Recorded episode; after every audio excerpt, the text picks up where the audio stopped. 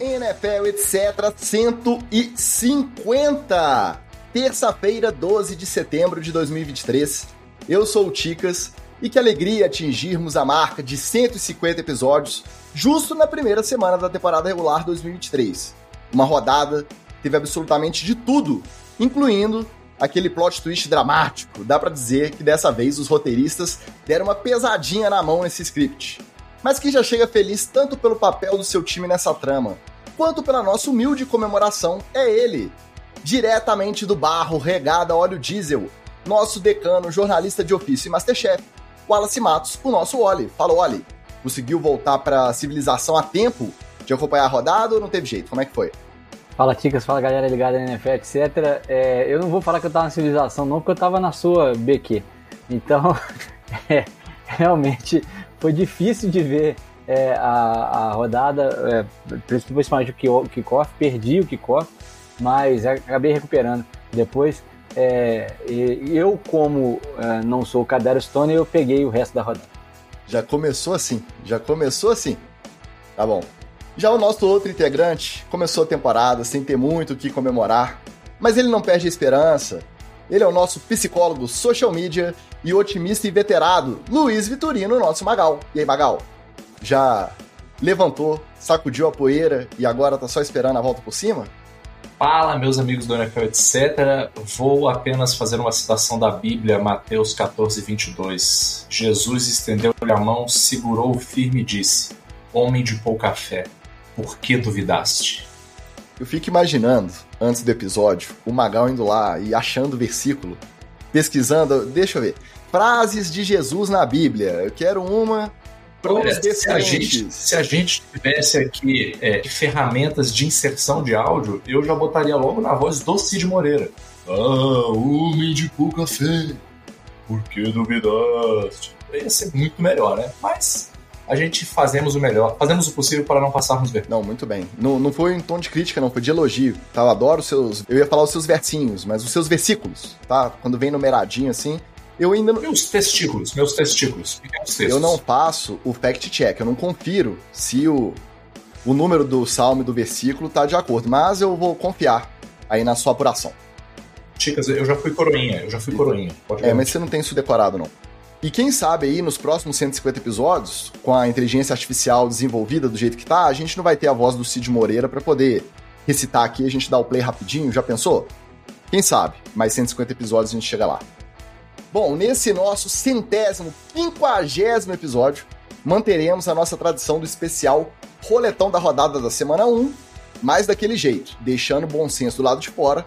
Hoje aqui só vale opinião emocionada, reação exagerada. Então você que está chegando aqui pela primeira vez, que não acompanhava NFL, etc., nas últimas aberturas de temporada, que você não sabe, ó, se for para ouvir análise fria, técnica, tática, aqui não vai rolar, tá? Procura concorrência aí.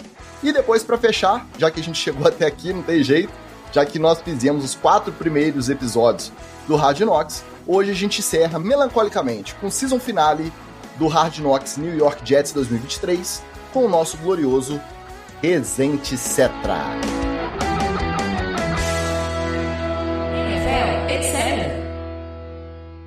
Já presentes aqui no nosso chat da gravação, o Flávio Venâncio com o primeiro e com o quarto pique também no, nos comentários. O nosso Bruno Real já plantado esperando o discurso de abertura do Magal. O Washington Ferreira prestando suas condolências ao Aaron Rodgers e nos dando os parabéns pela, pela marca de 150 episódios. E o Felipe Bertelli também dizendo que o Magal chega inspirado hoje, mais inspirado que o Daniel Jones, não é difícil. Nosso Arcanine também chegou diretamente de Portugal. Obrigado pela presença de todos. O Magal está muito aguardado, muito aguardado esse episódio por conta do que ele andou falando aí sobre um adversário e o resultado que, que rolou na rodada, mas vamos deixar isso mais para o final. Porque antes temos que falar daquele jogo que era o mais aguardado, aquela atmosfera, aquele hype e o sonho Aaron Rodgers no New York Jets durou apenas quatro snaps no Monday Night Football. No final, os Jets até saíram com a vitória, a defesa apareceu, o jogo se provou até melhor do que a gente imaginou quando o Rodgers saiu de campo tão rápido, e os Jets confirmaram a vitória por 22 a 16, com direito à prorrogação e retorno de punch para assegurar essa vitória. Só que a história é que não vai ter Aaron Rodgers depois de toda a expectativa, depois de toda a ansiedade para a gente ver isso acontecendo. A opinião de vocês ao assistir isso acontecendo ao vivo e hoje, já um pouco depois, que já esfriou um pouco a notícia. Bem feito ou que pena? Bom, é, não dá para poder ver uma contusão de um jogador de futebol americano e pensar bem feito, a não ser que ele seja um completo bandido, né? O, o Rodgers é aquele meu malvado favorito, ele não tá na, na categoria bandido completo, mas é, tava naquela nebulosidade entre misticismo e é, é, Zé Manandrilson, né? É, principalmente por causa da, da vacina. Agora, é, ele é um cara que a gente tá, tinha curiosidade de saber como é que ia em outro time, e principalmente no Jets, que tem uma fanbase maluca, que é, pirou, tava um hype gigante, né? A gente queria ver isso, né? É, agora, a, como ele não vai ficar, não, perdeu a temporada, a gente, em retrospecto, a gente olha para trás e realmente é uma grande, uma grande decepção. Eu, para te falar a verdade, Chicas, quando ele saiu do jogo e, e que estava garantido pelo menos que até o intervalo ele não voltaria, eu achei que o Bills ia pular na garganta do Jets, né? Claro que tem e tudo essa coisa, ó, e, e não dá para não, não, não, respeitar isso, hein? É, rivalidade de divisão, isso conta muito. É, o, o, Jets elevou o seu jogo por conta de ser o Bills, é, e o Bills fica abalado realmente porque os caras se pegam sempre. Então, assim. E eu acho, Wallace, que a gente não pode desconsiderar que o adversário presenciando a situação, também dá uma quebrada no clima. É claro que a expectativa era essa que você falou. Eles vão aproveitar, ó, agora sem o Rodgers, facilitou. Vamos na jugular. Mas eles também deram essa titubeada porque a atmosfera mudou muito, né? É, então, é, o, o, os, os repórteres, né, o pessoal que estava lá no, no, estádio, é de que como parece que alguém tirou o ar do estádio inteiro na hora que o Rodgers sai machucado. É, e aí foi dos dois times, todo mundo né, meio perdido. Mas é, o que, que me mostrou é que é, existe vida, mesmo sem a sua principal estrela. Acabou que o Jets é, é deu um jeito de ganhar, e aí é, isso é perfeito no futebol americano. Se você não tem o, o, máximo, você não consegue fazer, dá, um, dá seu jeito, meu querido. Dá, alguém faz a mais ali na defesa, alguém faz a mais ali no ataque, na soma das forças, você compensa um jogador é, que é mais talentoso, genial, que acabou deixando o jogo. Então, acabou, acho que foi nisso que o Jets, na superação mesmo pura, que eles conseguiram a vitória. É, achei, o Bills me decepcionou demais é, dos dois lados da bola, não só na defesa, não só no ataque, mas na defesa também. Eu vi ali o Matt Milano tentando, mas achei muito limitado as opções de jogo do, do Allen. Tem que é, trabalhar demais o jogo corrido, o, o, o, Bills fica muito por conta do seu quarterback. Mais uma vez a gente viu ele jogando hero ball, olhando toda hora pro Diggs. Então é, tem muita coisa para consertar o Bills aí para poder manter aquele favoritismo que eles tinham de, de antes da temporada começar. Acho que é, é, o Jets tem uma grande baixa aí com, com, o Aaron Rodgers. O meu Miami agradece as duas equipes não estarem bem e até o, o, New England que não que perdeu, mas não jogou tão mal assim, entrou na, entra na briga agora. É, cara, para não falar do Jets, falando um pouco do Bills, claramente foi um jogo ridículo dos Bills, né? Engraçado porque a gente não levantou essa bola em momento nenhum, assim, de, todo mundo meio que deu certo que ó, o Bills vem igual vem todo ano, vem forte, vem brigando, isso aí. Que isso, Magal, a gente tá falando desde a crise com o Stefan Diggs, que depois ele voltou e fingiu que tava tudo bem, que a tendência era que tinha algo é, misterioso. Sim, cara. Pô, e, e você viu na hora, na hora, que o Josh Allen começou a jogar interceptação igual, igual inspirado no Eli Manning seu aí? No fim de carreira. Não, o que, que é isso? Não. Justamente procurando o Stefan Diggs quando não devia. Ou seja, o chiliquinho o chiliquinho funcionou. Vocês já começaram a me agredir antes da hora falando mal do Eli Manning à toa. Hoje você se prepara que hoje vai ser assim o episódio inteiro. A galera no à chat aqui toa, tá em cima né? de você o Eli Manning no final de carreira, ele lançava para os cornerbacks adversários, ele não lançava mais para os caras do... Tudo bem, né? Então, aí Vou desconsiderar, tá? Vou desconsiderar. O fato é que é o seguinte, dizer que, pô, tem uma confusãozinha, Stefan Diggs, não é achar que o time vai vir esse zaralho que o time veio. O time do Bills veio um zaralho. É inadmissível um time que quer brigar por alguma coisa deixar o seu quarterback tomar quatro sacks. É inadmissível. Você não pode ter uma OL que permita isso se você quer chegar a algum lugar. Do lado do Josh Allen também, amigo, vai me desculpar. três interceptações, um fumble que rendeu um tweet do próprio Mark Sanchez falando: nossa, ele fez um fumble batendo no próprio companheiro, que estranho, né? E sinceramente, assim, agora vou usar, não é nem o, não sei se nem se é um privilégio branco, mas é um privilégio por não ser latino, né? Porque o Mark Sanchez é latino.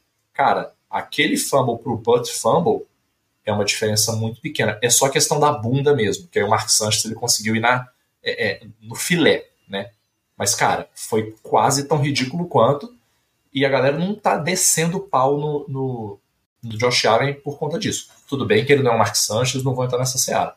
Agora, o fato é que os Jets foram resilientes, isso é um ponto muito importante, mas os Bills ajudaram muito, cara.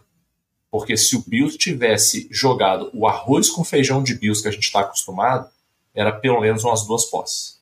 E não foi, porque o Bills tem problemas. O Bills tem problemas. Fora isso, sobre os Jets, cara, eu, eu vou ser sincero, cara. Eu, eu tenho vários contras do Aaron Rodgers, mas eu fiquei triste de verdade, assim. Pela, pela organização como um todo, pelos torcedores como um todo.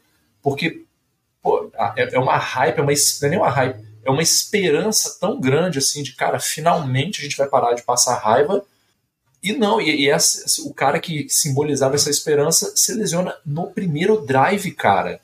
Que, que, que parada absurda, cara. Não vou mentir para vocês, eu não vi o Roger jogar.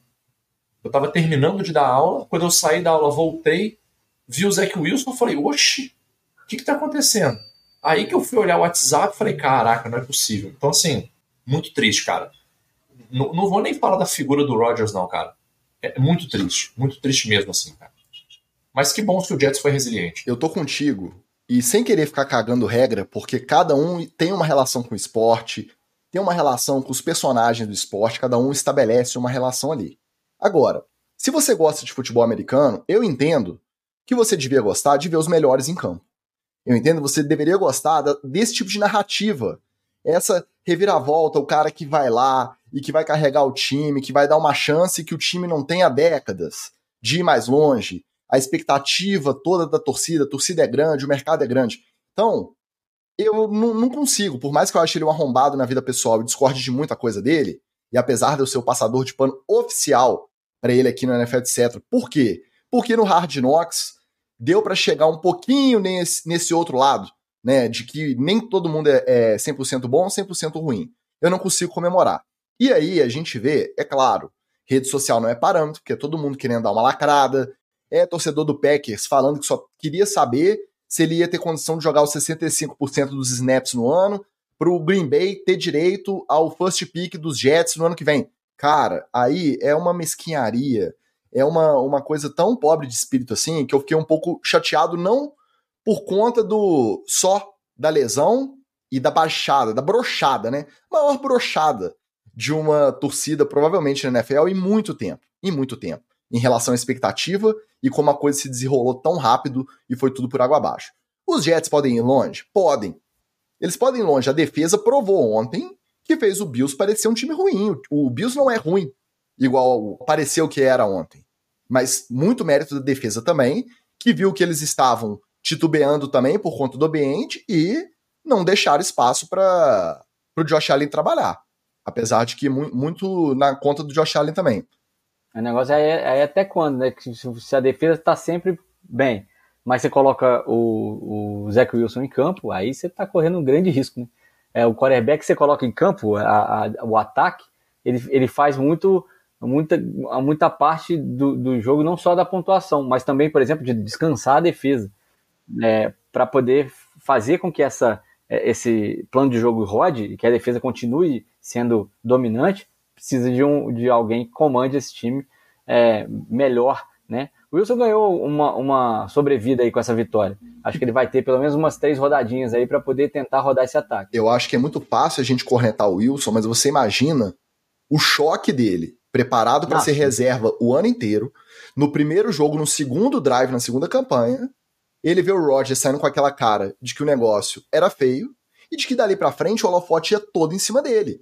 E é claro que nas duas a primeiras campanhas deu para ver. sua da carinha. É, deu para ver que ele sentiu Eu acho que esse nervosismo é normal, mas se você botar na ponta do lápis e ver friamente, a gente não é de ficar vendo filme de jogo, mas se você for ver friamente, ele conduziu o ataque, deu condições do Jets conseguir, primeiro, não deixar o Bills disparar quando o Bills estava na frente, e segundo, promover a virada. Ele ajudou a deixar o time em condições. Não foi aquele jogo perfeito, não foi um jogo limpo. Você via que ele não estava seguro, mas pela circunstância em si, hoje eu só tô vendo todo mundo assim: ah, agora com o Zach Wilson acabou, não tem jeito. É claro, ano passado ele foi muito mal.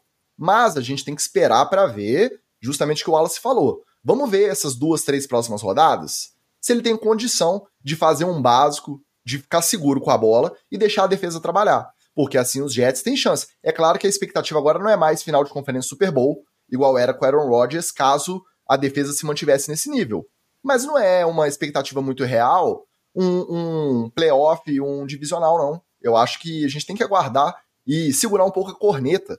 A galera tá muito emocionada nessa de querer fazer valer a sua opinião, sempre criticando, sempre falando mal. Sabe? Respira um pouquinho, vamos tentar resguardar um pouquinho e, e observar o que vai acontecer antes de sair condenando todo mundo, sabe? Ah, eu não acho que, que, que ele seja é, material para poder levar o time, não. Acho que vai ter que ter um outro quarterback, mas mesmo se chegar um outro quarterback agora, ele vai demorar duas, três semanas para poder pegar aí. É, é, nessa altura, com o gameplay já todo, com o, o playbook já todo feito, é, vai ser igual o Carraoco. Ele vai ter que vai, vai dar umas engasopadas antes de pegar. Vai ter que ser então, no tranco, é.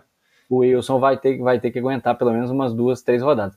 É, a galera tá, tá disparada perguntando pro Magal se vai estrear o, Jay, o Giants. O Magal vai ser a estrela do episódio. Depois do Aaron Rodgers, a segunda estrela do episódio vai ser o Magal. Mas vamos só colocar em ordem aqui um ponto que o Bruno Real levantou, que imediatamente após a lesão, o Bakhtiari e outros jogadores já foram pro, correndo pro Twitter e começaram a postar. O quanto dessa lesão vocês acham que tem a ver com o gramado ser sintético e não natural?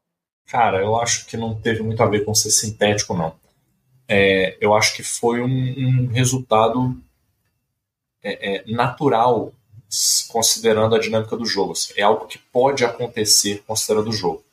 Que é assim, alguém cair em cima de uma parte do seu corpo de um jeito que o seu corpo não está preparado para receber aquela quantidade de peso. É, tem muita lesão assim. Vem um, um DL, que é um cara pesado, vem na gala tentando te derrubar. Um DT, que é mais pesado ainda, um linebacker, que é um pouco mais leve, mas vem com mais velocidade. Todas são situações que, se o cara pegar um pouquinho errado, né, eu não sou da área, tá? Mas nas minhas grandes aulas de anatomia que eu tive aí na faculdade, é, uma das coisas que dá para você aprender é que assim tem partes do seu corpo que não importa o quão forte você seja, elas podem quebrar do mesmo jeito. É só você aplicar o peso certo. E o que eu acho que aconteceu ali foi isso, assim, foi uma o pé dele estava no chão, foi uma pressão mesmo que pela imagem você vê que está hiper estendendo o tendão de Aquiles ali mesmo, né? Bem naquela parte ali e assim, é, aí eu vou até perguntar para minha fisioterapeuta aqui, mas é, eu acho que mesmo se o cara fizer muito trabalho de mobilidade de tornozelo ali, aquele tanto de extensão, só se você for do Cirque du Soleil ou atleta olímpico, assim, porque senão não tem como, cara. Qualquer um ali é, arrebenta o Aquiles.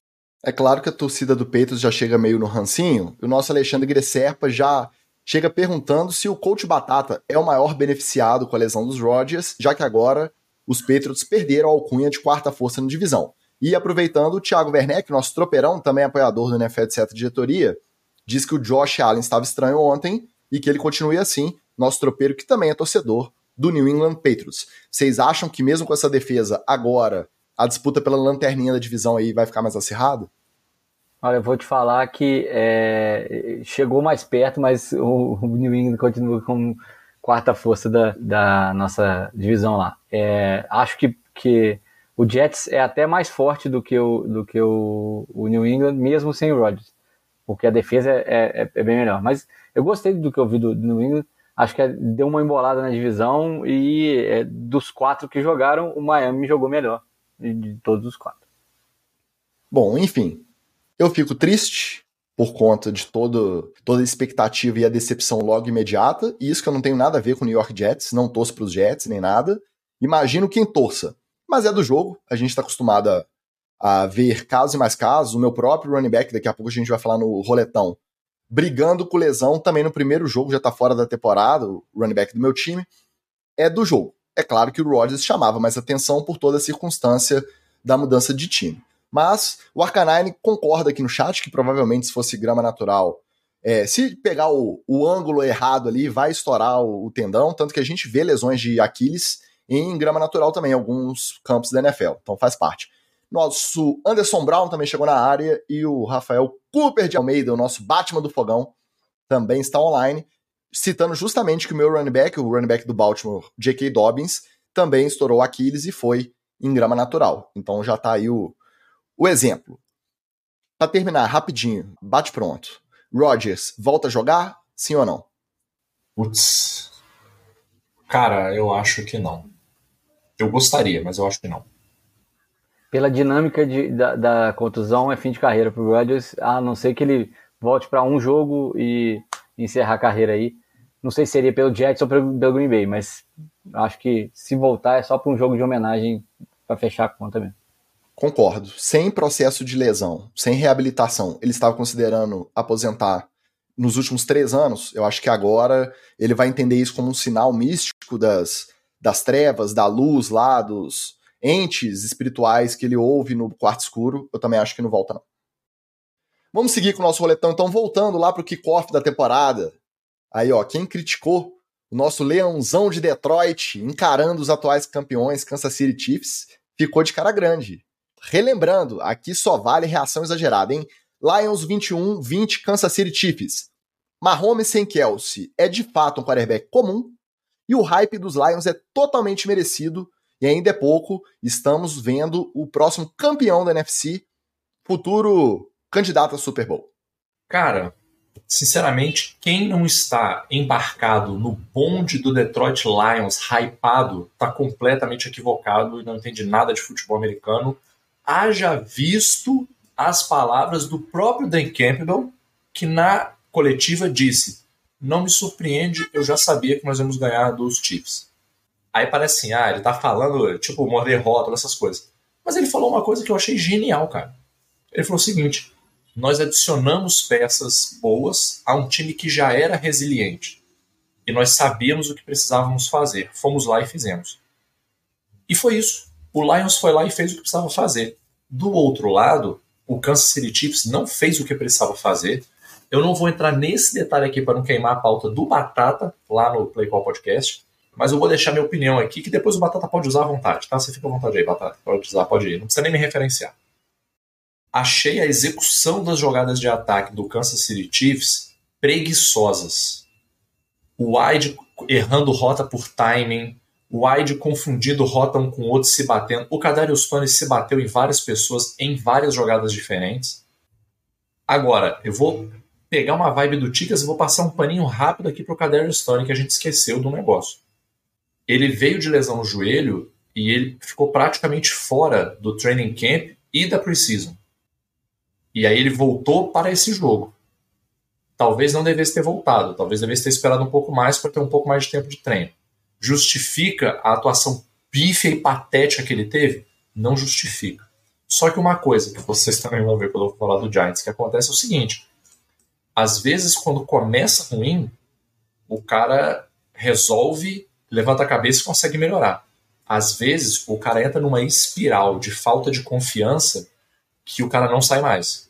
E aí eu acho que tem sim que ter a experiência do head coach, do coordenador ofensivo, até do técnico de wide receiver que for, de bater no ombrinho do cara e falar assim, irmão, hoje não tá no seu dia, senta e vamos deixar para lá. Amanhã a gente tenta de novo. E não foi feito. O Tony ficou em campo para fazer um, dois, três, quatro drops. Acho que estava esperando juntar cinco drops, né, para fechar a carteirinha do Fidelidade e ele ganhar o prêmio dele. Foi só isso que eu estava esperando. Mas, parabéns aí, Marcelo Faria. Lionzão quente. Bom, realmente a, a atuação do, do, Tony foi qualquer nota. Né? Mas eu, eu vou aqui diminuir um pouquinho o hype do, do, do Lions, que o Lions me decepcionou um pouco. É, achei a defesa intensa e, e, e boa, assim, com boas, boas atuações né, do ano passado, replicando nessa estreia, mas eu achei o ataque é, bem pior. Né? Eu sei que é a ausência do Jamal Williams com aquela, com aquela ginga dele, né? Mas não é só isso. É, eu achei o Goff errando algumas bolas que ele tava, tinha, por exemplo, o Amon Hassan Brown é, aberto para um touchdown, ele perdeu ele no meio. É, início de temporada, beleza, ajuste fino, ok, mas se continuar perdendo essas chances, o Lions deixa de ser esse time é, bacana e eficiente e que pode chegar é, na pós-temporada para ser um time que vai ficar no quase e aí o hype vai pesar contra eles nesse, nesse final. Acho que o Lions deu, deu uma, uma, fez uma estreia pior do que eu imaginava. O Chiefs muito pior, mas o Chiefs a gente já sabe que tem essa ressaquinha de Super Bowl, sempre tem essa, essa coisa. Né?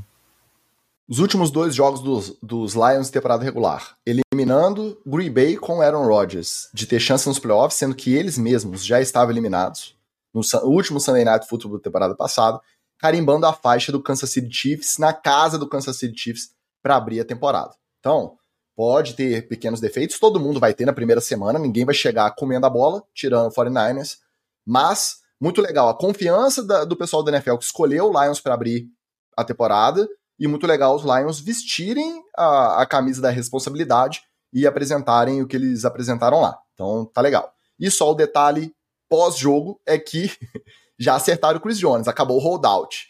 Kansas City Chiefs virou e falou assim: ó, se nem dos Lions a gente tá dando conta, não vamos deixar esse menino fora até a semana 8, não. Vem cá.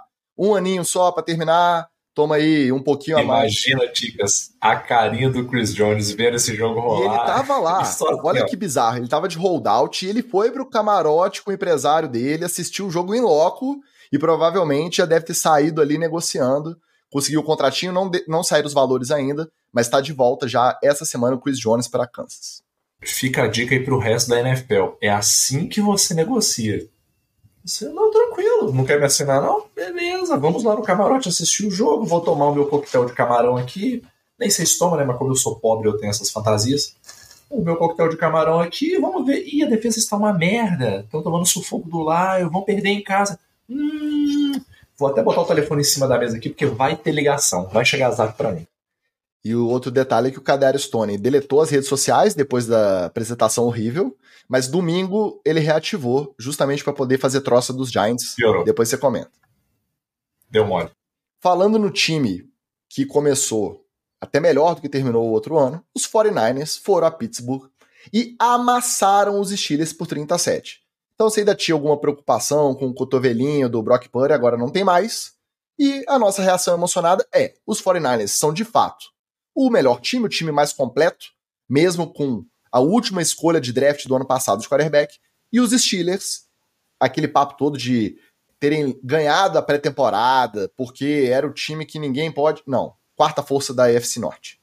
Não, realmente muito difícil é, é, que o Steelers vá a algum lugar, mas o 49ers é isso aí, ó. É, mais duas rodadas eles estão com todo mundo saudável. Daqui a pouco o Shanahan tem que botar até o garoto da água para poder jogar e continua rodando o ataque do mesmo jeito, e vão, vão embora, e, e aí no final da, da, da é, temporada de trocas ele arruma um jogador que ele tava precisando e bota lá para jogar também, e é isso aí, o, o, 49ers, é, ele tem, sei lá, cinco, quatro, cinco temporadas que roda desse jeito aí.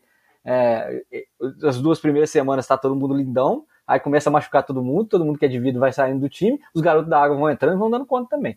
Então, eu acho que realmente é, é, já está mais do que na hora do 49ers ter uma, uma glória, né? O, o Shannon não, não merece é, passar em branco com esse time que ele faz rodar de qualquer jeito.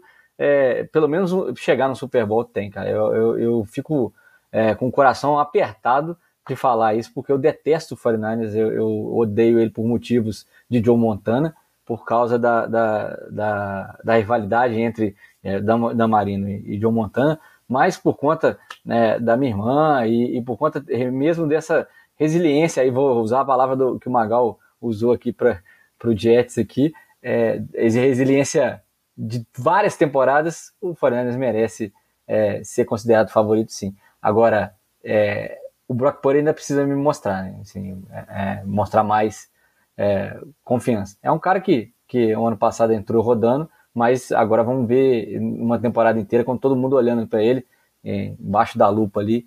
É, é, diferente, as coisas são diferentes quando você está prestando atenção no, no cara. Cara, o, o, vou ser direto e reto. o 49ers fez o que todos os times que vêm com banca de voo pro Super Bowl deveriam ter feito. E muitos não fizeram. Ah, mas o Steelers é ruim. Sim, o Steelers é ruim. Por isso que eles meteram 37. Por isso que toda hora que o Steelers achou que ia mudar o momento do jogo, o 49ers foi lá e balde de água fria. Ah, o Steelers é cachorro morto? Uh, é, é, vamos ser honestos. Magal, é. você pode falar que é ruim até do meio para frente, mas a defesa é considerada uma das melhores, tem muito talento, e aí é onde eu, eu até fico assim meio bolado com o Wallace ainda questionar o Brock Purdy. Tipo assim, até quando a gente vai? Já foi o sétimo, oitavo jogo dele de temporada regular, que ele entra, dá dois passos pra touchdown e roda o ataque perfeitinho do jeito que o Shanahan gosta. Então, tipo assim, mais o que, que o Brock Purdy precisa provar pra gente respeitar? É porque a gente não tem que ficar esperando é, que o jogo seja lindo. Tem time que vai ganhar na escola parreira. Vai jogar feio, mas vai ganhar. No caso do 49ers, nem vou te falar que jogou feio, não. Não jogou bonito, não. Mas não jogou feio. Só que assim, passou o sarrafo. Passou o sarrafo. E, e outra coisa, né? Tava fora de casa. Então não respeitou nem a casa dos caras, não. Falou assim: não, a gente vai continuar metendo um ponto em vocês aqui até o jogo acabar. Não, não, não vai ter tirar pé do acelerador, não, entendeu? E o que eu gostei principalmente desse jogo foi não deixar o outro time ganhar momento. Não deixou. Todas as vezes que o Steelers tentou uma reação, a próxima campanha dos 49ers foi para acabar com aquela reação. Muito bacana essa, esse jogo de momentum aí do, do time. E lembrando que no caminho até o jogo, o Nick Bouza também resolveu a sua situação contratual, é atualmente, oficialmente, o defensor mais bem pago da história, o maior salário da história, ultrapassou o Aaron Donald por quase 3 milhões de dólares anuais, e já jogou, já fardou e jogou o jogo quase inteiro, e amassou os caras do, dos Steelers. Então, é, o tempo fora do time, fora do training camp, não fez tão mal ao Nick Bosa não, viu? E a diferença dele pro Joey vai ficando cada vez maior, né? Você vai vendo vai. Quem, quem é que é o bom da família. É verdade. Outro que assinou o contrato pertinho, na véspera praticamente, 48 horas antes do jogo, mas que não fez jus, tal qual o Nick Bosa, foi o Joe Burrow. Joe Burrow, essa novela de contrato a gente já esperava. Já é a renovação, o atual maior salário da história, e cada quarterback renovar vai ser sempre o maior salário da história. O Joe Burrow assinou, mas não entrou em campo. Os Browns sapecaram os Cincinnati Bengals por 24 a 3.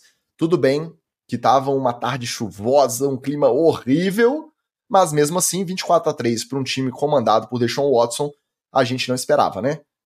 Cleveland não precisa do, do Deshaun, com a defesa jogando o que está jogando. Pode alçar voos altos, pode pegar playoff. E o Cincinnati esse ano vai disputar aí com o Pittsburgh a quarta força da FC Norte. É, esse jogo eu acho que também teve muito a ver com um Cincinnati Bengals entrando apático. Apático, sem brilho, sem empolgar, sem vontade. Achei morno, assim. O time entrou morno. Não acho que o Cleveland Browns, desculpa aí é, o nosso querido Anderson, não acho que o Cleveland Browns também assim, nossa, deu show de bola, ensinou. Não foi, não. Mas a vitória é a vitória. E 24 a 3 não é uma vitória qualquer. O time jogou bem. Agora, me preocupa um pouco a, a lesão do right tackle lá, o Conklin, que machucou o joelho e provavelmente vai estar fora da temporada. Você perder um right tackle assim no começo do jogo, cara, isso abre espaço para toda vez que você tiver um DL bom daquele lado, o cara explorar o reserva. E aí, cara, é o, é o tipo de pequeno detalhe que às vezes avacalha o seu jogo, porque o seu QB toda hora vai, vai sofrer pressão daquele lado e você não tem muito o que fazer, porque você já está com reserva lá e é isso, entendeu? E aí vai acontecer o que, não querendo adiantar, mas infelizmente aconteceu no jogo do Giants também, que é você ter o DL dando surra na cara do, do, do offensive lineman que simplesmente não consegue parar o cara. Não consegue. Tenta de tudo e não consegue. Ah, é, foi realmente é, um, uma, uma apresentação muito abaixo do Bengals e o Browns nem aproveitou tanto assim, né? O Browns deu uma, uma, uma rateada ali é, o, o Gary está jogando muito. É, a defesa do Browns tem dominância física e, e técnica, teve, né, para cima da, da, linha ofensiva do, do Bengals. É, mas é, acho que o Bengals tem mais problemas do que só só a linha ofensiva. É, esse, esse, essa ausência do Burrow do, do training camp é muito, é, muito ruim. A gente é, fala aqui sempre de, da diferença entre os, os times ali, é sempre no detalhe, e esse detalhe é um que não pode faltar, né? O quarterback com o seu time, com os seus recebedores, com a sua, é, é, com a sua galera ali, e principalmente com a linha ofensiva, é um cara que tem que ter uma, uma sintonia fina muito, muito grande. E você lembrava bem na, na, no grupo, Ticas, é, o Burrow nunca participou de uma pré-temporada na NFL como profissional. É, acho que isso é, começa a pesar agora e, o, e realmente o Bengals não está decepcionando. Vamos recapitular: quatro anos de liga. No primeiro, não teve training camp tradicional por conta da volta da Covid. Então foi aquele training camp é, rame-rame. Segundo ano, ele estava recuperando ainda da lesão no joelho que operou no final da temporada, então não participou completamente do training camp. Terceiro ano, uma apendicite logo no início, foi operar, ficou fora do resto do training camp e veio já para regular. E esse ano, a panturrilha. E aí chega o meu ponto. Vamos lembrar que lá na primeira semana do training camp, ou ainda nas OTAs, não tô lembrando ao certo, o Aaron Rodgers ficou afastado de campo porque estirou a panturrilha. É uma região diretamente ligada à lesão de Aquiles. Longe de mim querer zicar, tá? Tô só deixando essa no ar aqui, porque claramente ele não estava 100% móvel no pocket o Joe Burrow. Ele não é o quarterback mais móvel do mundo, mas deve ter algum resquício ainda desse probleminha na panturrilha dele. É bom a gente ficar ligado nisso. Antes da gente passar para o próximo, deixa eu passar no chat aqui, porque hoje o Magal, ele tá fazendo um sucesso. Rapaz, eu não sei se é só por conta do resultado, se é por conta do corte dele da semana passada, mas enfim, corte tanto de cabelo quanto corte de vídeo, tá? Do, do episódio. Rodrigo Felício, o nosso representante oficial da torcida Buffalo Bills no NFL, etc., diretoria, simplesmente está de luto. É o que ele veio expressar aqui no nosso chat. Nosso Rafael Viana deixando like especial para o nosso amigo Magal, Força Guerreiro. Carlos Miller na área também, perguntando se o Tua Cérebro de Goiabada será o melhor quarterback da FC East? E é uma boa pergunta. O nosso Anderson dando a sua volta olímpica da vitória, falando que o Burrow é filho de Cleveland. Realmente, o retrospecto do Burrow contra Cleveland é, é péssimo, o que, dadas as últimas temporadas, é surpreendente, né? É inesperado. E a nossa Erika Reacibara, depois de muito tempo, deixa o seu boa noite dizendo que está com saudade. Deixou o like, mas tem reunião do trabalho, então vai ouvir depois. Valeu pelo like, Erika. Volte sempre. Fabiano Bispo na área também, estava sumido. E a Namba que TV está. Hi, I want to offer a promotion of your channel. Viewers, follower. Não. Esse aqui a gente deixa passar. Escolástico atrasou, mas chegou também, deixando o seu alô e falando que assiste a primeira parte depois. Valeu, Flávio. Próximo jogo. Jaguars 31, 21, Indianapolis Colts. Com isso, os Colts esticam a sequência de acho que já são. Ah, perdi a conta. 10 ou 11 temporadas perdendo a estreia. A sequência já tá por aí, nesse número, tá? E os Jaguars jogando muito bem, a gente já pode colocar tanto o Trevor Lawrence no primeiro patamar de quarterbacks da FC, do ladinho de Mahomes, Burrow e Allen, e podemos colocar os Jaguars também no patamar de pretendentes, de candidatos a uma disputa de Super Bowl pela EFC. Eu vou destacar aqui um, um cara que é, chegou na, na, na, NFL sem fazer muito barulho e que vai apresentando números consistentes numa posição que está sendo desvalorizado. O Travis Etienne foi importantíssimo para o Jaguars nesse jogo e o cara que é, é, um running back confiável, é um cara que não tem é, tanto hype assim. Ele não é um running back de, de corridas poderosas, é um cara que é muito mais móvel, muito mais ágil e recebe bola. Então, ou seja, ele está antenado e é, um, é desses novos running backs o que ele tem que fazer, né? Porque o próprio Trevor Lawrence consegue fazer algumas corridas dinâmicas. Então, é, esse time do Jaguars está tá, tá pronto para dar esse, esse passo, esse próximo passo. Precisa melhorar, melhorar um pouquinho mais na defesa, mas é, é, realmente é alguém que pode entrar na, na briga, né? É uma franquia que pode entrar na briga sim. O Colts, coitado, é, eu acho que isso é, deve ser maldição do, do Andrew Luck ainda, porque é, ele foi embora e toda a sorte do Colts acabou. Pegou? Cara, só vou dizer uma coisa. O Trevor Lawrence tá vindo para as cabeças mesmo, cara. Ele tá vindo para jogar agora.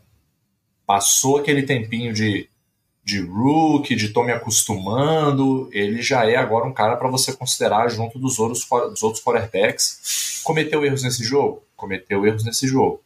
Mas ainda assim, eu vejo ele principalmente consistente e mais confiante. Você vê que ele é um cara que não se abala muito.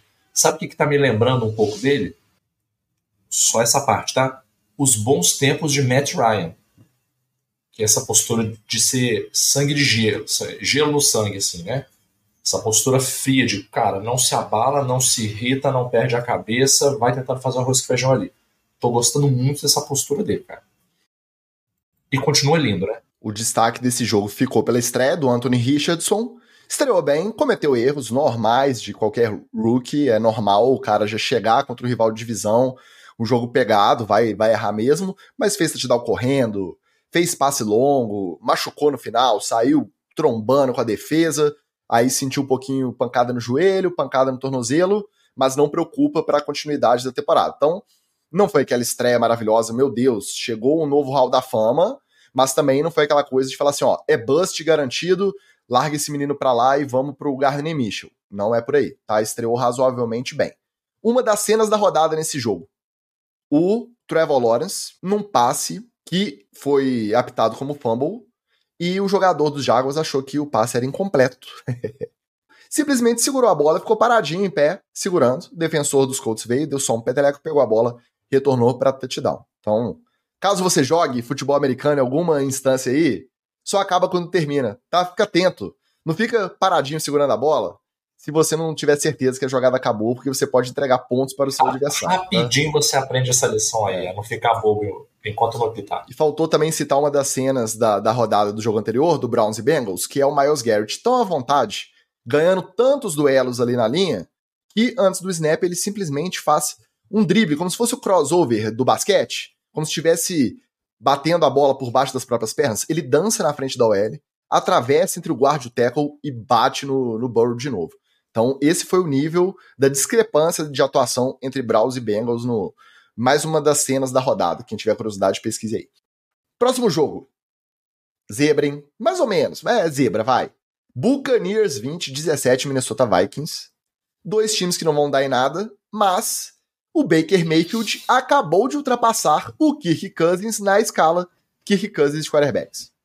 Que coisa maravilhosa, né, cara? Parabéns aí. O, o discípulo superando o mestre. É, mas falando sério, é, eu gostei desse jogo dos Bucks, principalmente a defesa contra a corrida. Tá? A defesa contra a corrida foi muito eficiente, até lembrou um pouco daquela defesa contra a corrida de anos anteriores aí do Bucks. E isso é uma coisa que no cenário da NFL hoje ajuda um bocado. Ajuda um bocado. Se você tem uma boa defesa contra a corrida, você já dá uma boa atrapalhada no playbook de muitos times aí que você vai enfrentar. Novamente, os Bucks não vão para lugar nenhum esse ano. É aquela temporadinha ali rame-rame. Mas ainda assim, é, eu gostei do que eu vi do lado defensivo. Do lado ofensivo, cara, claramente tem coisa para consertar ali, tem coisa para trabalhar e não é coisa que você vai resolver em três, quatro semanas. Então é ir fazendo o arrozinho com feijão ali, ver o que, que sai, mas realmente assim, esse pico de alegria que teve aí com Tom Brady, esquece, guarda esse Super Bowl no, na memória aí, se junte a mim, né? E agora entre aí em mais uma longa série histórica de temporadas onde você não vai dar em nada e você vai ficar só rememorando esse Super Bowl aí. Anderson Brown no chat aqui, fanboy de, de Baker Mayfield, porque é, nasceu lá em Cleveland, o garoto, e ter o, o, o, Evans do outro lado da bola é muito, muito bom, né, cara? É, ele faz até o Baker Mayfield parecer um, um quarterback competente é, na escala Kirk Cousins de quarterbacks. É, mas o Vikings voltou ao normal, ganhou vários jogos na temporada passada, nesse, nessa coisa de três pontos, uma possezinha ali e tal, é, que podia ir para um lado ou para o outro. Dessa vez perdeu de três pontos e, e é isso aí, é a vida. O Vikings não é esse timaço que aparentou ser em algum momento na temporada passada, e a gente tem é, realmente a certeza de que o Dalvin Cook vai fazer falta, porque o Madison não conseguiu é, é, fazer nada contra essa defesa sólida do, do, do Buccaneers é, contra a corrida. Então voltou ao normal o pessoal de roxo lá. A gente pode ter todas as ressalvas ao Baker Mayfield no geral porque ele é espizinhento, ele é todo cheio de conversinha. Mas uma coisa a gente não pode negar: quando ele decide jogar e ele chama o time para vir com ele, ele consegue trazer. A galera parece que curte o estilo dele de, de comando ali na, na sideline, de dentro de campo. perde a bola. De dar cabeçada no capacete sem capacete. Exatamente, perde a bola, ele vai dar o teco na jamanta do outro time sem querer saber se vai estourar o ombro ou não. Foi até um dos problemas dele na época dos Browns. Então, verdade seja dita, ele tem esse mérito de quando ele vai para dentro, ele traz o time com ele. Teco que o, que o Panther do, do Bills não deu na, no, no retornador do, do Eagle, do, do Jets. Tava com o ângulo, meu irmão, ali é só abaixar o ombrinho e fazer o teco, cara. Ele foi com os bracinhos assim, ó. Pra você que vai começar a jogar futebol americano, não existe teco com o braço, tá? O teco é ombrinho e laçando na cintura. Mas eu entendo, Panther, kicker, quarterback, é só pra sair na não, foto mesmo, não é não, pra... Não, fosse Cairo Santos, era carrinho que ele ia dar. Ah, Fazia falta, tá bom, fazia tá bom. falta, mas não era touchdown. Tá na, tá na hora do chazinho, vovô, na hora do chazinho. Baltimore Ravens 25-9, Houston, Texas, na estreia do CJ Stroud, tal qual o Anthony Richardson. Uma estreia também razoável, começou muito ruim, aí depois foi né, se acalmando, conseguiu trabalhar algumas bolinhas, mas não o suficiente para fazer frente ao placar. Mas a história desse jogo não é nem a vitória, não é nem Odell Beckham estreando, Zay Flowers estreando muito bem. A história é a enfermaria Baltimore, que passou ilesa na pré-temporada, voltou com tudo no início da temporada regular. Comentamos mais cedo. J.K. Dobbins fora da temporada porque estourou Aquiles. Então, é provavelmente fim de carreira também. Já é terceira lesão séria em quatro anos de carreira. Não tem como. Fora isso, Marcos Williams, o safety, estiramento peitoral. Ano passado, o TJ Watt teve essa lesão, ficou seis semanas fora, ou retrasado, não lembro. Então, algum tempo no estaleiro. Ronnie Staley saiu reclamando do joelho, tá semana a semana. E o Tyler Linderbaum, center, saiu reclamando do tornozelo, tá dia a dia. Aí, não tem Lamar Jackson renovado, Odell Beckham assinado, Zay Flower draftado, que dê jeito pro, pros Ravens competirem com o topo da AFC com essa quantidade de gente machucada, né? Mais uma vez. É, as contusões têm, têm prejudicado e a gente já vê a sequência, né? O J.K. Dobbs aí, você falou, terceira contusão dele em, em quatro anos, é, que é grave, que tira ele de, de, boa parte ou de toda a temporada. É, não é não que ele vá fazer tanta diferença, mas ele é o, o famoso o read option do, do, do Lamar é ele. Então, assim, pô, você tem que ter um cara que ameace junto com o, o seu quarterback que é móvel, para você ter essa, essa dúvida, né? Botar essa dúvida na linha da defesa, se ele vai ficar com a bola, se ele vai correr, porque os dois podem correr. Agora, com alguém que, é, que vem do fundo do banco para poder fazer isso, você já fica mais tranquilo. Vai no Lamar e mata ele. Não tem, não tem dúvida, né? É, é importantíssimo para o jogo do, do, Ravens botar essa dúvida na linha para poder conseguir o Lamar é, é, fazer os passes longos, é, de repente ficando com a bola, não precisando correr. E aí isso aí vai exigindo cada vez mais do próprio Lamar Jackson. Quem, aí quem se machuca mais para frente da temporada, semana 8, semana 9, é o, é o Lamar. Então, é, é, isso prejudica bastante. Primeiro jogo, um desastre para os Ravens, apesar da vitória. Quer dizer, a vitória contra o Texans, que é o time dos veteranos da, da, da NFL. Daqui a pouco eles estão me ligando aí para poder jogar, porque é, o Texans é, é, esse tipo de time, né? Você vai ver se o cara tá aposentado, não, ele tá no Texas. Cara, apesar dos pesares, eu gostei do jogo é, e acho, acho que esse é um momento de oportunidade. Como dizia o Homer Simpson, crise e oportunidade é crise unidade. É um momento de crise unidade pro, pro Ravens. Porque essas lesões vão forçar o Ravens a mudar um pouco o estilo de jogo e a mudar um pouco o planejamento. E eu acho que isso é bom, porque se o Ravens viesse com a mesma proposta do ano passado, cara, os, os bons times da NFL já entendem como isso funciona e já conseguem anular isso. A gente viu isso ano passado mais de uma vez. Com essas lesões, obriga o Ravens a mudar um pouco o jogo, e mudando um pouco o jogo, fazendo o trabalho direitinho, pode sair coisa boa aí. Continuo confiando nos Ravens apesar disso. É, se der ruim, a minha desculpa tá pronta, como torcedor. Só que eu vou ficar triste, né? Porque meu primeiro time da, da AFC, que são os Ravens, já tá todo estourado na primeira semana. Meu segundo time perdeu o quarterback, porque meu segundo time, caso vocês não saibam, é o New York Jets, tá? É sempre o time do Hard Knocks no ano. Então, esse ano é o New York Jets. Eu vou ter que torcer pro Jaguars. Eu acho que vai ser meu terceiro aí, que não tem uma rivalidade direta, que tem uma galera simpática lá. Vou, vou de Jaguars, tá? Registrando boa noite aqui no chat pro nosso Márcio Viana, que também chegou. O Caio Vinícius postou o seguinte: chegando atrasado como passe do Justin Fields. Ô, oh, maldade, mas é verdade. E o nosso Carlos. Perfeito, perfeito. Carlos Ferreira, também o representante oficial da torcida Arizona Cardinals aqui na nossa audiência, deixando um joinha para ouvir amanhã no Spotify a gente agradece. Coincidentemente, não pode participar hoje, né? Porque, né, ah, porque tem que trabalhar. Tá, tá jogando videogame. Eu acho que ele é um torcedor consciente e não tá esperando nada muito, não. Então, já que a gente falou no Carlos Ferreira, vamos direto para Commanders 20, 16 Arizona Cardinals. Provavelmente o segundo e primeiro pick do draft 2024 da NFL, de acordo? Olha, dureza, hein? Meu Deus do céu. Olha, ó, vou te falar duas coisas só sobre esse jogo. Primeira é, Howell de QB não dá. Desculpa.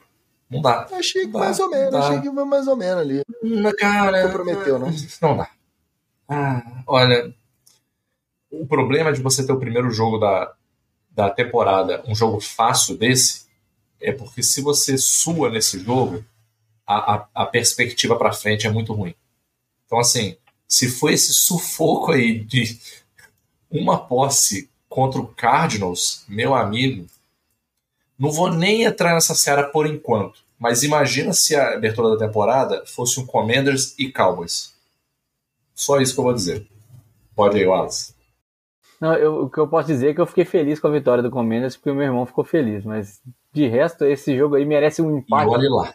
É, um, um empate flagroso para poder ficar sabe, querendo saber quem é que vai ser o first pick no, desse jeito aí, é o Cardinals que já perdeu. É, não, e, e, e para não dizer que a gente não falou uma coisa boa, o Montez Sweat continuou jogando muito bem. É, é verdade. E aí, e aí se, o, se, o, se o Commanders quiser valer alguma coisa no futuro, o, o Sweat é uma peça é uma peça essencial. Ou você paga caro e mantém o cara, você troca ou você vende ele caro e troca ele num monte de coisa.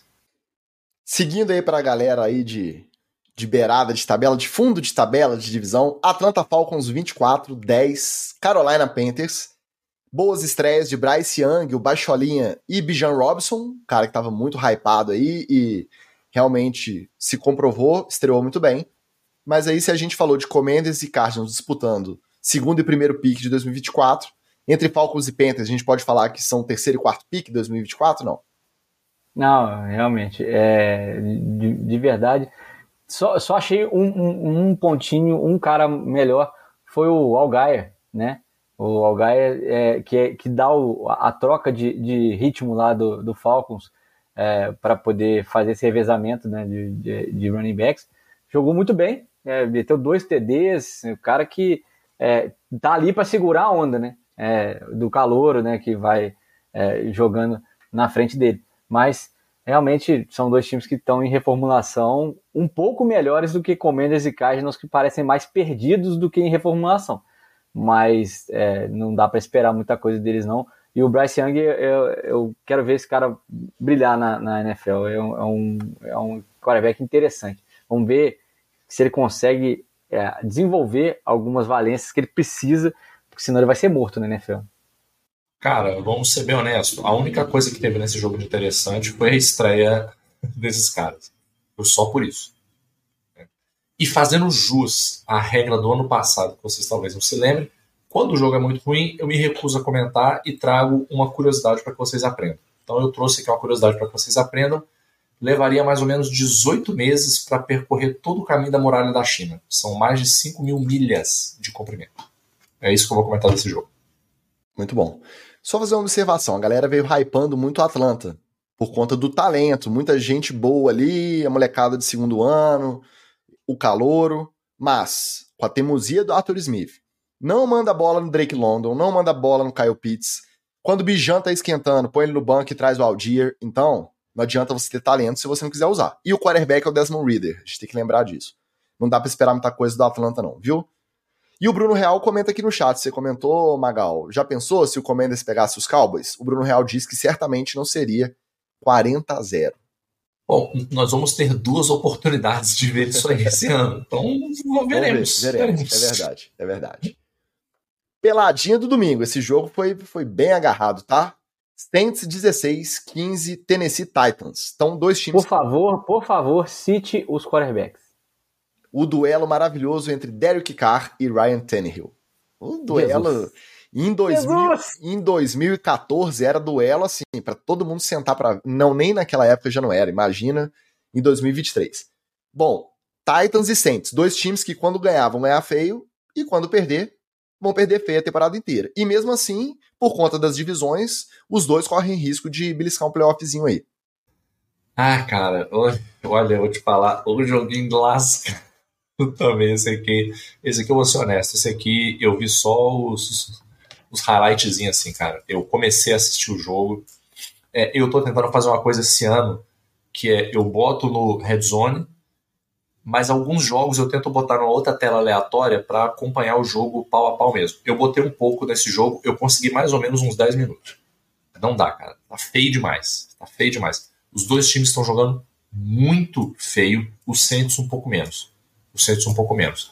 Mas, cara, o jogo do Titans tá horroroso, assim, tá, tá difícil de assistir. Então, não sei o que vai ser descendo pros dois times aí. A depender desses QBs aí, talvez a título de dar, a, dar o. Como é que fala? Só que da dúvida? benefício. Benefício da dúvida. Para dar o um benefício da dúvida, vai que o Derek Carr encaixa legal aí eu acho que o Santos pode dar uma engrenada. Fora isso, cara, esquece. Se o Derek Carr encaixar legal, é quatro vitórias. Depois do, da, da quinta rodada já não ganha mais. É, pô, e, e realmente é a cara de New Orleans, né? É, não tinha quarterback ano passado, não tem esse ano. Você olha para o banco é o James Winston, e o banco do, do banco é o Taysom Hill. Então, é, nada mudou em, em New Orleans, apesar de meu menino Jamal Williams estar por lá. E eu fico muito triste quando ele não acha endzone e não, não dá aquela dançadinha. Outro corte deste podcast que fez sucesso na semana passada foi o nosso coach Batatão, nosso Rafael Negreiros. Um abraço, um beijo para ele, dizendo que ele achava que o Broncos de Champeyton seria fenomenal. E aí começou perdendo por 17 a 16 para o Las Vegas Raiders sob o comando do maravilhoso Jimmy Garoppolo. Então, se não ganha dos Raiders, não vai ganhar de ninguém, vocês concordam? Não, não ganha de ninguém e mais, né? Assim, é, o, o Champeito já veio na pré-temporada aí já dando a desculpa já, né? Não, que tem que ver, vamos esperar, e, porque, né, estamos reformulando. Quando ele sentou com os caras, deu o primeiro treino, ele já, já sabia, já. Vai ter que mandar muita gente embora, vai ter que fazer uma reformulação completa no time, porque senão não vai rodar. O, infelizmente, a gente não vai ter a certeza se é o Russell Wilson que está prejudicando o time ou se é o time que está prejudicando o Russell Wilson, porque os dois prejudicam a, a, a, simultaneamente é, as partes. Então, é, o Raiders, muito pouca coisa mudou. É claro que o Devante Adams não foi tão acionado é, pelo Garoppolo como eu imaginava, é, mas é tudo questão de, um, de um ajuste mais fino. Teve é, é um, um companheiro para poder ajudar, que também se machucou. Uma galera se machucou nessa primeira rodada, é, é, bem, bem difícil, né? Mas eu acho que desses dois aí, quem mais pode aprontar alguma coisa, se conseguir encaixar com, com o Garópolo, é o Raiders mesmo, mas o Raiders também está numa draga danada. Bom, esse eu vou dar mais uma vez o benefício da dúvida, porque eu acho que o Sean Payton é, consegue dar uma arrumada no Russell Wilson. Ah, que beleza. O Ticas Bota agora. Falando que eu tô passando pano. É, eu vou te falar. Eu, eu vivi para ver o dia que o Ticas ia chamar Eu não sou a referência de, de passada de pano. Então, de passar pano, eu entendo. Não, não, você é a autoridade, você é o certificador de passar Admito pano. que você tá passando fla... pelo menos uma flanelinha, vai, então, um perfex. Estou passando pano. Ai, ai, esse Russell Wilson, ai, ai. Cara, o que eu fiquei mais chocado é que esse foi uma das janelas do Red Zone ali, foi no mesmo horário do Dolphins e Chargers, que a gente vai comentar daqui a pouco, que foi um jogaço, acho que o melhor jogo de disputa, né, da, da rodada. E aí, tava olhando ali de rabo de olho no Red Zone, não peguei para ver ele exclusivamente em uma hora, e todo mundo falando, não, realmente, o ataque melhorou, o Russell Wilson parece estar tá mais seguro, tá rodando melhor. Quando você vai ver, 16 pontos no Las Vegas Raiders, que não é lá a defesa mais massacrante aí que você vai enfrentar durante essa temporada. Então. Tem só o Crosby, né? Que é, que é um, um cara que pressiona muito o quarterback, mas é só ele. Né? Eu poderia falar que eu bem. poderia falar que é só a primeira semana e que as coisas vão se acertar. Mas hoje não é dia disso. Hoje é dia de reagir de maneira exagerada. Então os Broncos, na quinta rodada, provavelmente Jared Stidham titular e Russell Wilson no banco. Aí pode ser que rode alguma coisa, tá? Esse é meu prognóstico. Uma situação que vale a pena a gente ficar de olho em relação ao Raiders. A gente comentou semana passada que o Chandler Jones estava postando no Instagram que não estava conseguindo acessar o CT do, do, do time estava sendo barrado, não conseguia ir na academia. Parece que a situação é um pouco mais séria do que isso. Tá? Parece que ele deu demonstrações de estar enfrentando alguma experiência de surto, alguma. Aí o psicólogo até se quiser interromper e falar o termo técnico, mas ele não estava não estava agindo de maneira esperada, não estava agindo de maneira normal, vamos dizer assim. Despertou uma preocupação na galera do time, a galera mandou uma ambulância para conferir o estado dele na casa dele. E ele gravou a ambulância chegando e depois deletou. Então, uma situação que vale a pena a gente observar como vai se desenvolver é o Chandler Jones lá em Las Vegas, tá? Pode ser efeito da, da ETC, ECT, choque da cabeça, né? Choque consecutivo. Espero que ele tenha sido examinado. Eu confesso que de lá para cá eu também não vi mais notícia, mas a volta dele pro time parece que tá de stand-by até eles entenderem o porquê desse episódio. Próximo jogo. A condecoração de Tom Brady. Não é a condecoração, né? Foi só o anúncio. A condecoração vai ser no ano que vem mas o Brady oficialmente anunciado no Ring of Honor, no anel de honra do New England Patriots, entrou correndo, trajado com a camisa 12, foi ovacionado no estádio. Os Eagles saíram ganhando de 16 a 0 dos Patriots, mas os Patriots reagiram no final placar 25 a 20 para os Eagles, acabou saindo barato. Então, troféu de igual para igual da temporada vai para o nosso glorioso New England Patriots. Incrivelmente, esse jogo eu achei que seria um jogo mais massacrante do ponto de vista dos Eagles passando a carroça em cima dos Patriots, e até que não. Em vários momentos do jogo deu até aquela esperançazinha de que, olha, de repente o Patriots vai cometer o crime, né? Por uma, uma das momentos raros da minha vida, eu torci pelos Patriots. Eu queria que os Patriots ganhassem o jogo, virassem para já dar aquele balde de água fria em cima do Jalen Hurts e do Philadelphia Eagles. Desculpa aí, né? é, o nosso casal Philadelphia Eagles aqui da NFL, etc. Mas, efetivamente, esse foi o meu sentimento, honesto. Tá? Mas, não, parabéns aí para o Eagles, conseguiu reverter. Mas vamos ser, vamos ser honesto aqui. Se jogar desse jeito aí, cara, esse Patriotzinho vai incomodar, cara. Talvez não seja a quarta força da, da divisão. Talvez uma terceira. É, quarta força, assim, é, só voltou porque o Eagles deu uma relaxada no jogo e achei que é, achei interessante saber que o Hunter Henry ainda está produzindo hemácias, é, recebeu um touchdown né, do, do Mac Jones. Mas e, também teve é, um drop na tentativa de virada então, no finalzinho do jogo. Mas aí. Vou te falar, hein? Tava chovendo? Esse que eu ia falar. É. Mas. Esse que eu ia falar. E aí o pessoal empolgou, achou, ele achou ele no meio mais umas duas bolas lá. E aí, na hora de tirar o 10, meu querido, aí pesou o, o tempo de jogo, não conseguiu. Uma bola mais quente, ele não conseguiu segurar. E era para virada. E aí incendiar, incendiar o time, né? Ia é, ter o clima lá do, de Foxborough. Eu duvido que o Eagles sair com a vitória de lá se, se, se o lance tivesse sido convertido. Mas Infelizmente, não rolou. É, perca as esperanças, Batatão. Seu Patriots não vai a lugar nenhum. E o Eagles se jogou agarrado assim contra um Patriots tão limitado. Mesma coisa que falo do Bills. Da playoff, não. Até que o jogo foi, foi divertido, né? Porque essa tentativa dos Patriots correr atrás do placar é, proporcionaram alguns momentos interessantes ali, mas no final vou dar razão pro Mac Jones pela primeira vez nesse podcast, que teve uns dropzinhos ali safados, tá? De matar o quarterback de raiva. Então parece que o, o ataque melhorou um pouquinho, que não é muito difícil, perto da gestão do ano passado, mas para mim ainda é a quarta força mesmo, com o Zach Wilson comandando os Jets, tá? Vou deixar isso registrado aqui. E os Rams, hein, gente? O Los Angeles Rams, que todo mundo deu como é, candidato a first pick do ano que vem, junto do Arizona Cardinals, o rival da própria divisão, foram até Seattle e simplesmente enfiaram 30 a 13 no Seahawks é a prova de que um time com poucos fora de série sempre vai levar vantagem contra um time todo mediano, sim ou não? Chicas, deixa eu só fazer um parênteses do comentário aqui do Felipe Bertelli.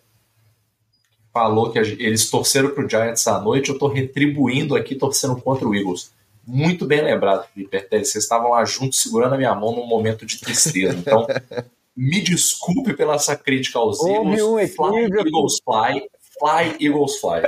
Houve um equívoco. Me Houve um equívoco, me desculpe. É, mas falando de Rams e Seahawks, é, não, realmente, o Rams, a gente sabia que em algum momento ia conseguir dar uma acertadinha, né? É, o Sean McVay não perdeu a, o talento de organizar a equipe. É que é, um, ano, um ano depois do Super Bowl, todo mundo achando que é, era tudo, era festa, né? Era difícil realmente focar no futebol americano dentro de campo. É, mas é uma equipe com muito mais talentos do que esse Seahawks agora, embora tenha tido um passe muito bonito do, do Gene Smith pro, pro DK Metcalf para poder fazer um touchdown é, é, do lado esquerdo. É, o, o, Seahawks é, jogou mais do que podia o ano passado e com isso levou um hype também maior para essa temporada. Mas é, na comparação dos dois times, cabeça com cabeça, o Rams é, é um pouco melhor, né? Mesmo sem o Cooper Cup. E vou te falar por que é melhor, Wallace. Uma coisa que me chamou bastante atenção, cara. A linha ofensiva dos Rams deu uma boa melhorada, cara. E a gente tem que lembrar que eles perderam um maravilhoso, como eu gostava desse cara, o Andrew Whitworth. Coroão lá, barbinha, barbinha, é, barbinha cheia de, barbinha grisalha, né? Perdeu ele e perdeu o Notebloom, que era meio que o, o, o estagiário dele, né? O, no pipeline de sucessão, era o cara logo atrás, perdeu os dois ao mesmo tempo. E eu até procurei o nome dele, cara, porque no jogo eu confesso que eu não sabia, né? Mas eu procurei o nome dele. É, tem um novato lá na, na linha, chama Steve Ávila. O cara simplesmente não permitiu nenhuma pressão do lado dele. Zero pressões do lado do calouro. O moleque é calouro, tá na OL, cara. Então, assim, e, e o, o, Eu fui atrás também, né? O, o, Batata que se cuide, tá? Porque nós estamos ficando muito táticos. É, o Stafford ele não sofreu nenhum sec. E sabe quantas vezes bateram no Stafford? Eu fiquei chocado com isso. Duas. Não, é bom mesmo, né? Porque o Stafford estava a um sec de, de encerrar a carreira. Para mim, eu confesso que foi meio efeito Mandela, porque quando eu vi a estatística, eu falei: não, ele apanhou mais do que isso aí. Só duas? Cara, ele só foi tocado duas vezes, cara. Quem dera, quem dera eu pudesse falar isso do meu time. Rapaz, o Stafford jogou tão tranquilo que ele conseguiu promover mais de 100 jardas recebidas para os maravilhosos recebedores Tutu Atuel e Puka Nakua. E isso não, não é zoeira, gente. Vocês podem olhar os stats do, do jogo aí. O Cup tá fora, foi para injury reserve, vai ficar pelo menos quatro jogos fora, né? Ainda tratando lá do hamstring.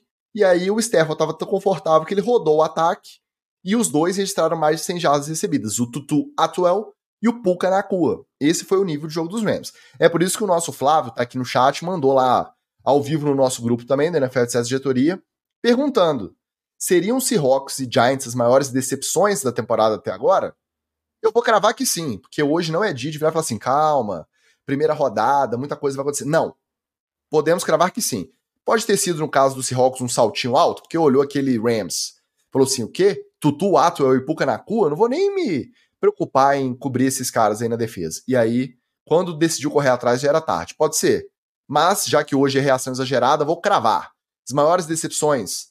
Vou, vou até incluir um, tá? Bengals junto de Seahawks e Giants essa rodada. Tinha um hypezinho lá em Chicago que esse ano o Justin Fields ia chegar e ia resolver. Agora, sem Aaron Rodgers na divisão, tá aberto aí o posto de. Tá em aberto o posto de líder de dominância ali, quem que vai? Porque o, o Lions tá hypado, mas também não tá lá, né? Ninguém bota muita fé ainda. Aí foi lá o nosso glorioso Jordan Love estrear e simplesmente macetou o Chicago Bears por 38 a 20. Então, a NFC Norte continua tendo dono, não é o Detroit Lions e muito menos o Chicago Bears. E está completa a Santíssima Trindade de quarterbacks do queijo de Wisconsin. Brett Favre, Aaron Rodgers e Jordan Love. Muito bem, cara. Já que hoje é dia de opiniões emocionadas, o Green Bay Packers vem para brigar por playoffs e vai dar na cara de quem tentar atravessar o caminho. Tá? Primeiro ponto, Jordan Love foi consistente. Não é que ele foi perfeito, não é que ele não cometeu erros, mas ele foi consistente e algumas jogadas em que seria tranquilo ele fazer um jogar uma bola fora, ele aguentar um sec, ele tirou, tirou jardas de uma jogada que parecia morta. Dito isso, é importante lembrar que tem essa questão um pouco da pressão. A pressão que existia em cima do Jordan Love, na, naquela pegada meio assim de você não queria tanto o, é, o que a gente pode chamar de síndrome de príncipe Charles, né? Ele estava esperando o velho sair para poder fazer o que ele quisesse. E aí chegou, chegou o momento, bom, você não queria tanto o posto? Agora o posto está na sua mão. O que, que você vai fazer? Eu gostei do que ele fez. O Aaron Jones foi um grande sidekick nessa história, né? Em inglês desnecessário. Foi um grande parceiro, um grande chapa, né? Um grande companheiro aí. Por quê? Ele tem a questão da corda do presunto, que precisa ser observada, mas nesse jogo ele passou segurança pro, pro, Aaron, pro Jordan Love. Então gostei disso, porque é muito é muita sacanagem. Às vezes a gente fica esperando que o quarterback resolva tudo sozinho, mas ele precisa dessa parceria, dessa camaradagem dos running backs, dos wides, que ajudam ele a, a fazer o jogo progredir, né? Então gostei disso é, também. E, cara, assim como nos Bucks, gostei da defesa contra jogo corrido dos Packers. Achei consistente. Tudo bem que não era assim, porra, um Chicago Bears que estava fazendo grandes jogadas de corrida. Mas, cara, anulou bem o jogo corrido dos Bears e eu acho que isso pode ser muito positivo. E só um último detalhe: não achei que esse placar foi justo. Poderia ter sido maior a distância, poderia ter sido mais elástico. Os Packers perderam algumas chances importantes, algumas faltas de conversão de terceiras descidas que deveriam ter sido convertidas e que poderiam ter ampliado essa distância aí. Beijos para o Cairão, que foi um dos grandes pontuadores aí desse jogo. Isso prova que não era o Rodgers que era dono do, do Bears, não. Era o Green Bay Packers que era dono do Bears. É tipo 007, né? Como bem lembra o nosso Arcanine aqui no chat, se você acompanha apenas ESPN, essas emissoras aí de menor credibilidade, você vai confiar em tal de Dan Orlovsky e vai entrar em hype de Just Fields vem para MVP. Se você ouve o NFL etc, ouve esses três integrantes que estão aqui toda semana, ouve o coach Batatão, nosso quarto elemento, você nunca caiu nesse papinho. Você já sabia, Just Fields, fraude, bust. Você não ia cair nessa. Um abraço pro nosso Washington Ferreira. Bom mesmo é Jordan Love. Representante da torcida do Chicago Bears na NFL etc diretoria, mas essa é a realidade. Entendeu? Matt Berflus e Just Fields não vão levar o Chicago Bears a lugar nenhum. Essa é a realidade, tá? E faltou só eu citar mais uma cena da rodada. Eu, o pauteiro mandou e eu tô desrespeitando o trabalho do pauteiro aqui. Tá? Um jogo aí que a gente já falou. Rams e Seahawks. Tem uma cena do Gene Smith pegando a bola, o pocket abrindo, o Aaron Donald vindo limpo na direção dele e ele só grita: Ai meu Deus, a plenos pulmões. Ele só manda aquele Oh my God! Então, se tiver curiosidade, também é uma das cenas da rodada. Ele olha pra frente, ele vê o Aaron Donald crescendo, ele só dá o grito de desespero e eu acho que até. Eu nem sei se é intentional ground ali onde ele tá, ou se ele joga a bola fora. Mas ele se livra da bola para não apanhar. Então você imagina. Mas então, ele já sentiu a, a pancada na hora da arrancada do. do, do... ele já gemeu por antecipação. Ele nem precisou tomar uma pancada, não. É só psicológico. Já tomou na cabeça. Já. Agora chegou a hora dos times, dos nossos gloriosos integrantes aqui. Né, os jogos aí já perto do prime time ali, o jogo da rodada Miami Dolphins 36, 34 Los Angeles Chargers. Está comprovado. Podemos cravar. O bom mesmo da turma era o Tua. Tua melhor que o Herbert. Já não é nenhum absurdo considerar, é verdade, Wallace? É, muito melhor. Quem surfa é nós, sem, independente de ter cabelo ou não ter cabelo, é nós que surfa. Meu Messias surfista é o melhor surfista entre os dois aí. É, já que o rapaz está na Califórnia também, é lourinho da Califórnia deve surfar também essa, essa desgreta aí. É, mas é, realmente foi o melhor jogo da, da, da rodada, não só porque os, os quarterbacks jogaram bastante, as defesas também é, é, tentaram fazer alguma coisinha e quem acabou decidindo foi a defesa do Miami para pro, pro delírio do senhor Vic Fangio, né? Muito obrigado, senhor Vic Fangio. Foi, mandou três pressões no jogo. Na antepenúltima jogada, intentional grounding na penúltima jogada, sacou. Na, na outra jogada, o, o, o Herbert completou o passe e não teve pressão. E na última, sacamos o rapaz de novo. Um abracinho gostoso. O sec nem caiu. Foi, foram encontro de três jogadores do Miami para poder encerrar a partida. Mas realmente foi um tiroteio bem bacana. É, quem tem Tarek Hill, esse bandido desgraçado, tem muita vantagem quando você tá, joga assim. É, o Tua de linha ofensiva melhor treinada, mais entrosada, com capacete novo, sem tomar sec, sem cérebro de gelatina. Então, pelo menos, Ticas, passou aquele meu medo que eu tinha de quando ele entrasse em campo de novo numa, num jogo de temporada regular para valer. E esse, não dá para falar que o Chargers queria é, manejar alguma coisa, é, podia perder. Não, não podia perder. É um jogo em casa, abertura de temporada, o Chargers veio com tudo que tinha para cima dele. Graças ao nosso grande coordenador de, de, de ofensiva, conseguimos anular o Bolsa ruim, né? Porque o Bolsa bom é, botou lá o pé de ante, anteontem e, e jogou. Né? O Bolsa ruim passou a pré-temporada toda é, é, jogando e parece que não consegue mais se movimentar do jeito que fazia antigamente, né? Então, é, realmente não fez pressão no, no Tua e é, sem pressão, podendo lançar, a gente se vira. Senti falta do Jalen Waddle no jogo, mas o Miami não sentiu. É, muito um grande desempenho do Monster, tomara que fique saudável. E do, lado, do outro lado da bola, é, tava tudo lindo até o, o Mike Williams começar a jogar. o Miami não estava sendo. Tava ali no, no, jogo e tal, mas estava na frente. Aí o Williams começou a jogar e ele foi assim: ah, agora, olha o jogo indo embora, olha o jogo indo embora. Mas não, conseguimos realmente uma grande vitória rumo ao Super Bowl 1-0 e vamos de novo para a campanha perfeita. Fala-se entregando a pauta de, de opiniões emocionadas. Né? Mas vamos lá. Não, esse jogo para mim foi o melhor jogo da, da, da, abertura dessa primeira semana, porque foi o jogo mais disputado. Assim. Dependendo do momento que você estava vendo o jogo, você achava que o Chargers ia levar ou que o Dolphins ia levar. Então foi um jogo muito parelho. É, o destaque para mim do jogo é, Tá vendo? Ah, não é qualquer um que pode falar do, do meu Miami, não. A, gente brinca lá com os céus, tá? Deixa. É, e... Ainda travou na posição ruim ainda. Né? Não, não posso falar mal. Então não vai falar do time, não. Vai falar vou falar mal. aqui. Vou falar do capacete. O capacete do Tua, o capacete novo do Tua, que é um capacete feito especificamente para quarterbacks, está sendo testado agora. Quem faz esse, essa, esse capacete é a Vices que é a mesma empresa que faz aquele capacete baleia beluga que o, o, alguns jogadores gostam de usar, entre eles o Bolsa. Né? É, e dizem, né, a, diz a, a, a, empresa que esse capacete ele é feito especificamente para reduzir é, o percentual de concussões aí dos quarterbacks. Né? Um destaque, a gente aqui que adora um inglês desnecessário, um destaque para o nome desse capacete, que se chama Vice Zero Two Matrix QB Helmet. Ma parabéns pro cara que nomeou esse capacete. Meteu um Matrix no meio, meteu um Zero Two QB. Perfeito, tá? Nome perfeito. A galera de São Paulo, quem mora no, no condado, deve estar enlouquecido com esse nome.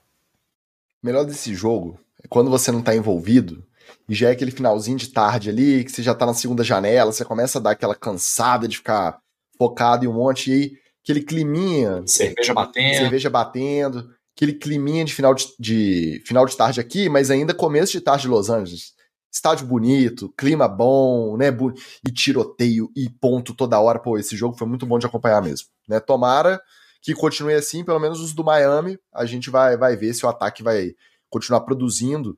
O, claro, né? Primeira semana, mas tem reação exagerada que eu gosto é pegar os stats do jogador na primeira semana e extrapolar para as 17 para ver em que pace, em que ritmo que ele tá até o final da temporada. Então, desse Fudeu, jogo, Sairo, o, o, o Tua tá no pace para lançar para 7.897 jardas e o Tarek Hill tá no pace de receber 3.893 jardas. Tipo assim, tomara, tomara que, que continue porque vai ser diversão garantida. Então, obrigado, gente. Mais um episódio aí. Parabéns, faltou agradecendo um, aos torcedores. Faltou um, espera, faltou um, porque a gente veio ah, desde o kickoff, falou da primeira janela, ah. a segunda janela, e aí veio o grande finale, porque a gente tava assim, beleza, agora a gente tem um intervalinho de meia hora, vamos ali, né, tomar um banho, jogar uma água na cara, porque vem um confronto sensacional.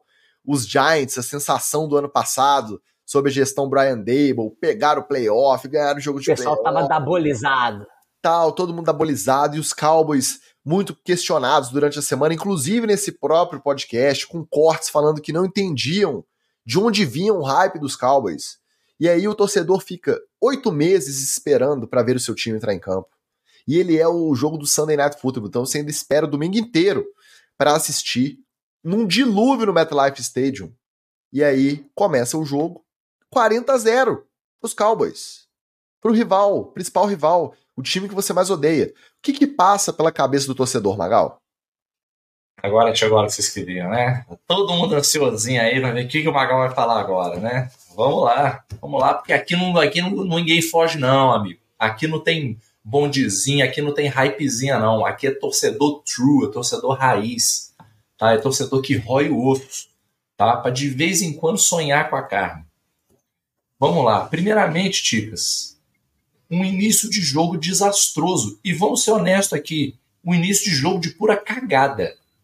Cagada. Cagada. aquele, aquele chute que era para fazer aquela abertura ali, ó. A, a, primeira campanha do Giants foi boa. Não conseguiu pontuar, ia fazer o seu chutezinho ali para fazer aquele três pontinhos ali só para abrir. Pô, chute bloqueado, retornado para touchdown. Vamos ser honestos, cagada. Cagada. Mas ok. Você volta para campo. Outra cagada. Outra cagada. Bola escapulida caiu na mão do maluco na cara da endzone.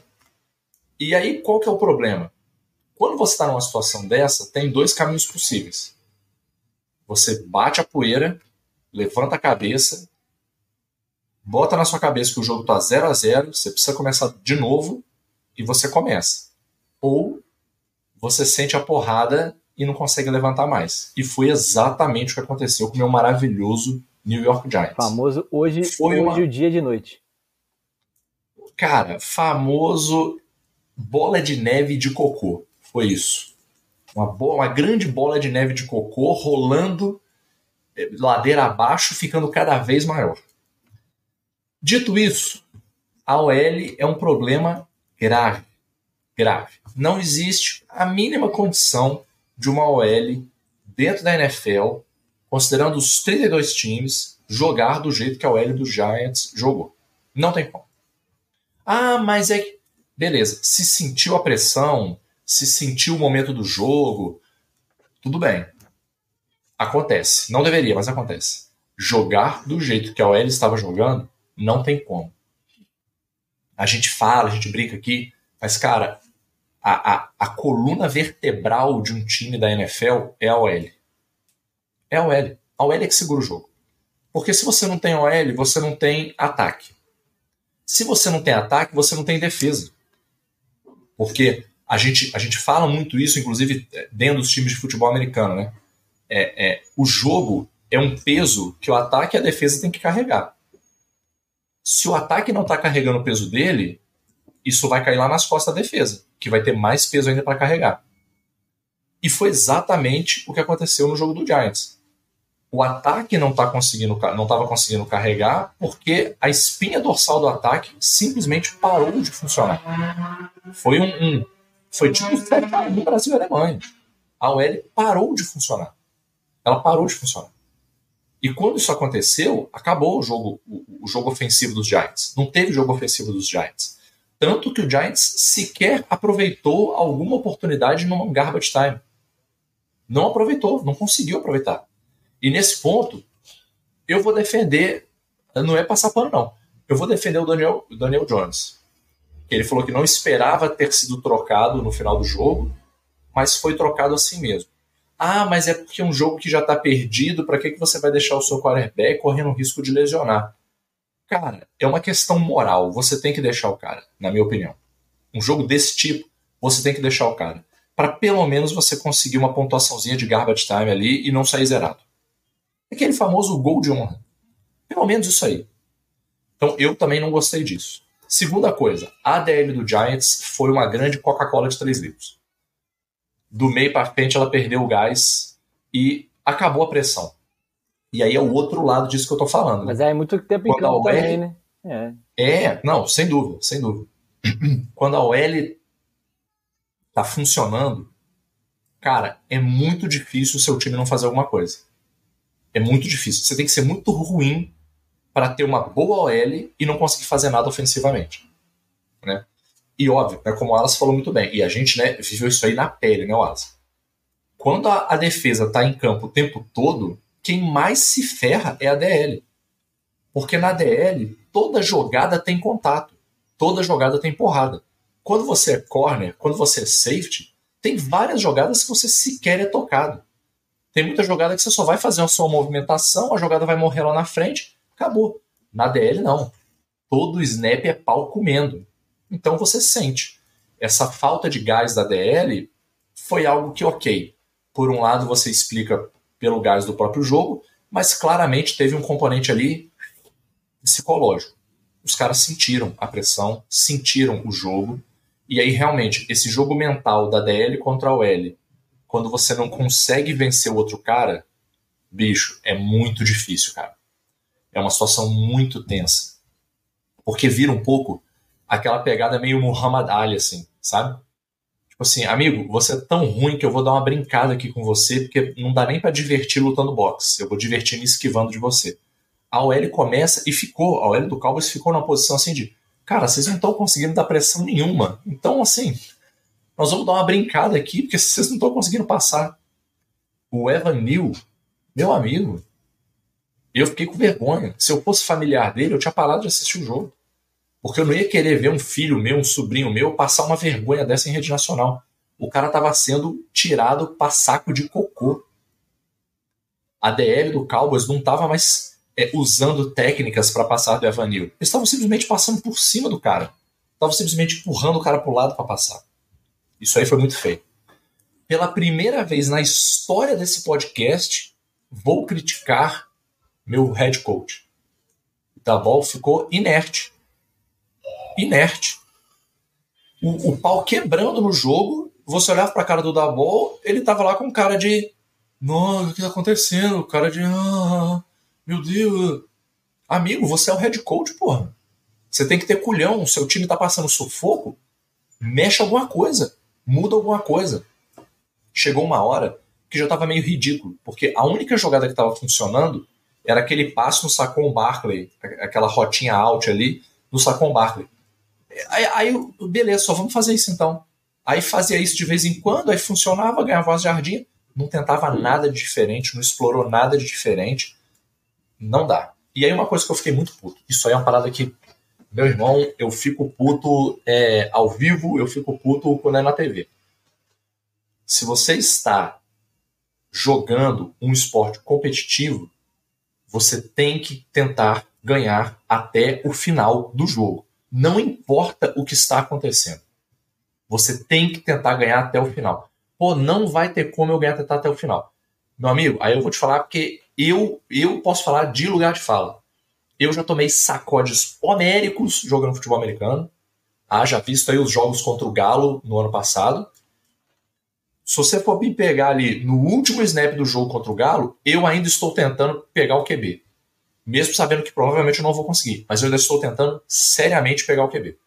Isso aí, cara, é inadmissível. E eu sou, eu era, né, atleta amador. Eu não era atleta profissional. O maluco tá sendo pago para fazer isso. Não dá para chegar no jogo e tá todo mundo com cara de cu, pô. Daniel Jones com cara de cu, Sacon com cara de cu, é, Dabol com cara de cu, todo mundo com cara de cu. Mas que isso, meu amigo? Bora, porra, acorda. Vamos lá, pô, vamos pra cima. Vamos tentar outra coisa. Né? Então, não gostei da postura. Poderia, até Ticas falou aqui da minha preparação, né? Eu, ô, Ticas, eu preparei até para falar da Batalha de Stalingrado, para você ter uma ideia do nível cultural desse podcast, né? Poderia ter falado aqui, né, que assim como na Batalha de Stalingrado, o Giants vai começar perdendo, mas vai resistir à sua posição, vai ver o inimigo definhar e vai conseguir retomar os seus territórios. Mas não vou falar, não vou falar disso, tá? É, falando do Cowboys, Sid Lamb, Pollard e Micah Parsons, meu amigo, o que esses caras jogaram foi putaria. Foi putaria. Chegou ao ponto de que, como eu gosto muito de defesa, eu já estava apreciando o jogo do Micah Parsons. Caralho, o maluco tá jogando demais. Tá jogando demais. E não é porque a, a, o, o, ataque do Giants estava uma zona, não. O, cara estava jogando. E isso que eu gostei também dele. Era a postura que eu esperava do Giants. Ah, tá metendo 40 a 0 aqui. Foda-se, amigo. Eu vou para cima de você com o mesmo gás. O que não ele fez com o Daniel Jones, se não der em casamento e gravidez, pode mudar de nome, tá? Inclusive, a única ponto positivo aqui que eu vou fazer. Critiquei o meu meninão, mas assim, cara, isso aí ninguém pode criticar o Daniel Jones, cara. A mentalidade dele é de atleta, de jogador. Você vê que o cara tava apanhando igual uma lavelha. Você não vê ele dar um olhar de revirar olho, um olhar de. tipo aquelas caras que o Rogers fazia, quando tava começando a tomar muito sec. Aquelas caras de porra. Cara, Daniel Jones é seríssimo. Apanhando. Pô, teve drive, cara, que ele tomou sec em todos os snaps. Sec, ou, ou se não foi sec, foi hit, né? Foi pressão. Todos os snaps. E o cara tava lá, com a mesma postura, sério, continuava tentando. Você não vê ele fazendo uma carinha assim de, de desprezo. Então isso eu achei maneiro dele. O Dak Prescott, que eu falei aqui, né, que ele é uma grande interrogação, adivinha só, ele continua sendo uma grande interrogação. Porque nesses 40 pontos, ele participou ativamente em dois drives, dois, quer dizer, duas pontuações. Ativamente, assim, porra, na conta do Dak Prescott aí, duas. Então, assim, ele está mais confiante? Ele parece estar mais confiante. Mas é fácil você estar confiante quando a defesa está jogando tão bem. Porque quando a defesa está jogando tão bem, ela permite que o ataque jogue solto. Porque assim, a minha defesa entra, é big play ou é three and out. Eu sempre estou botando meu ataque numa posição favorável. Então o ataque entra em campo para jogar solto, para jogar tranquilo. Porque até assim, se pô, nessa campanha a gente não pontuar, suave. Daqui a pouco nós estamos em campo de novo, porque a defesa vai entrar, vai meter um and out. Ou a defesa vai entrar e vai meter uma big play. E aí, assim, tem falsa modéstia, puxando sim a sardinha para o nosso lado, eu e o Wallace fizemos isso aí junto com a defesa dos Imperadores várias vezes ano passado. A defesa do Imperadores deixava o ataque do Imperadores em boas posições de campo inúmeras vezes. E o próprio nosso head coach, saudades demais do Mudinho, falava: quem ganhou esse jogo foi a defesa. A defesa permitiu que a gente pontuasse. Então foi isso que aconteceu. E aí a situação para o Dak Prescott ficou mais confortável. Pô, minha defesa está destruindo no jogo eu posso jogar um pouco mais solto aqui, eu posso jogar aqui um pouco mais malandrão, um pouco mais meninão. Então, ainda não fechei a minha a minha meu veredito sobre o Dak Prescott. Acho que ele ainda pode ser, uma ser uma, um ponto de interrogação. Quero ver como o Cowboys vai se comportar enfrentando times fortes. Infelizmente, infelizmente, parece que esse ano a briga na minha divisão vai ser entre Eagles e Cowboys. Estou mega ansioso para ver o Cowboys contra o Eagles, para ver o quanto que vai ser a porrada parelha ali. E, né, como comentou aqui o, o Bruno Real, quero ver como é que vai ser o Cowboys e, e Commanders também, né? Vamos ver se o Commanders ajuda a gente aí, toma um 50 a 0 toma um 55 a 0 pra galera esquecer um pouco do Giants também. Só passar a imagem do jogo, o Daniel Jones com a cara toda suja de daqueles pozinho de borracha da, de quando você vai jogar o seu site aí. Era essa a imagem do jogo. Verdade, porque fizeram uma reforma no gramado MetLife. Inclusive, a gente estava citando aqui a lesão do Aaron Rodgers e a gente deixou passar batido isso. Que eles reformaram, fizeram um tratamento ali, e aí agora tá igualzinho o sintético que a gente bate pelado no final de semana. Quando a gente cai, a gente levanta todo coberto de. Pozinho pra ter lado de pó de borracha, pneu ralado. É a famosa farofa de pneu. É, e o Daniel Jones, quando levantava, ele tava ali, cara, trabalhado. E tava chovendo tanto. Não é comum a gente ver jogo com chuva. A gente não vê a camisa, a jersey dos caras, a camisa oficial de jogo, colar.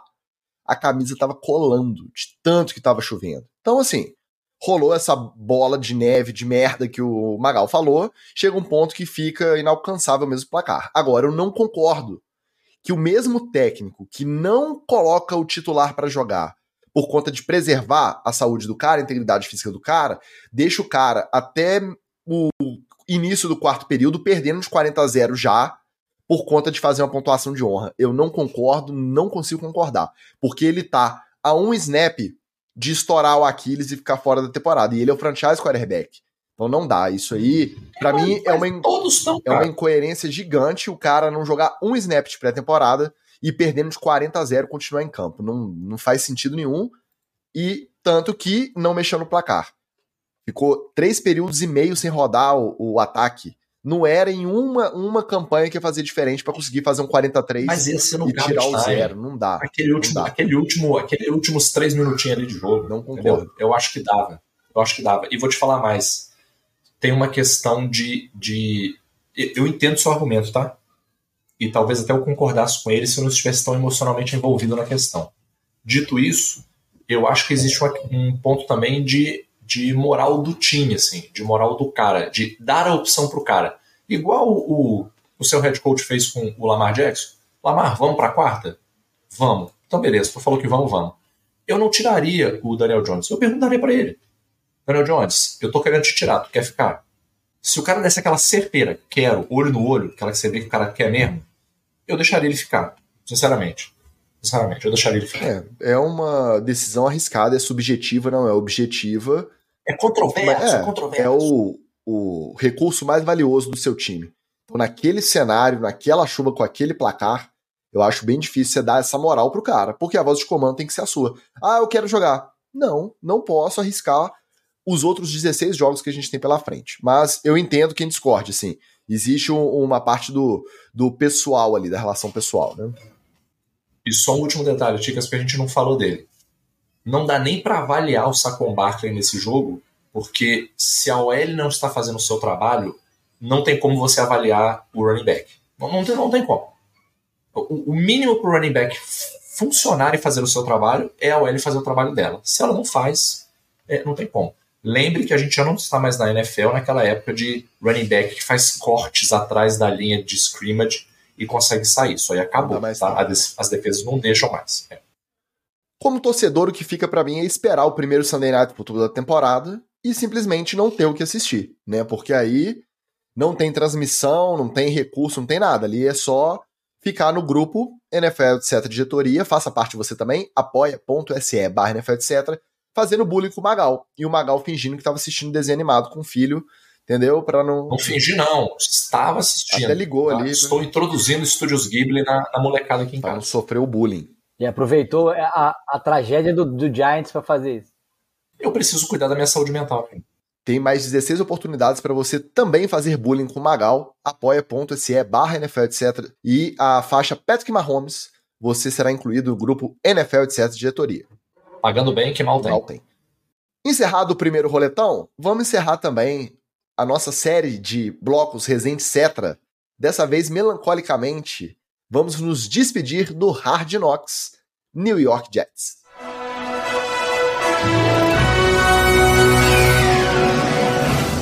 E aí, ontem, depois, ontem, na segunda-feira, após o fim da transmissão do Monday Night Football, que o Aaron Rodgers saiu carregado, o que, que começou passando na ESPN Nacional aqui? o primeiro episódio do Hard Knocks New York Jets. Então. Timing bicho, zero, né? Eu que não torço pro time, eu já fiquei melancólico, eu já vi aquele episódio, eu falei, eu não acredito que eles botaram na sequência. Imagina o torcedor que tava esperando para assistir esse episódio depois de tudo que aconteceu. Então o peso da série mesmo, dessa temporada, ele vai ficar totalmente distorcido por conta do que aconteceu no primeiro, no segundo drive do primeiro jogo do Aaron Rodgers titular em Nova York. Mas, como fizemos os quatro primeiros, vamos encerrar aqui também a nossa sequência de Resident Cetra.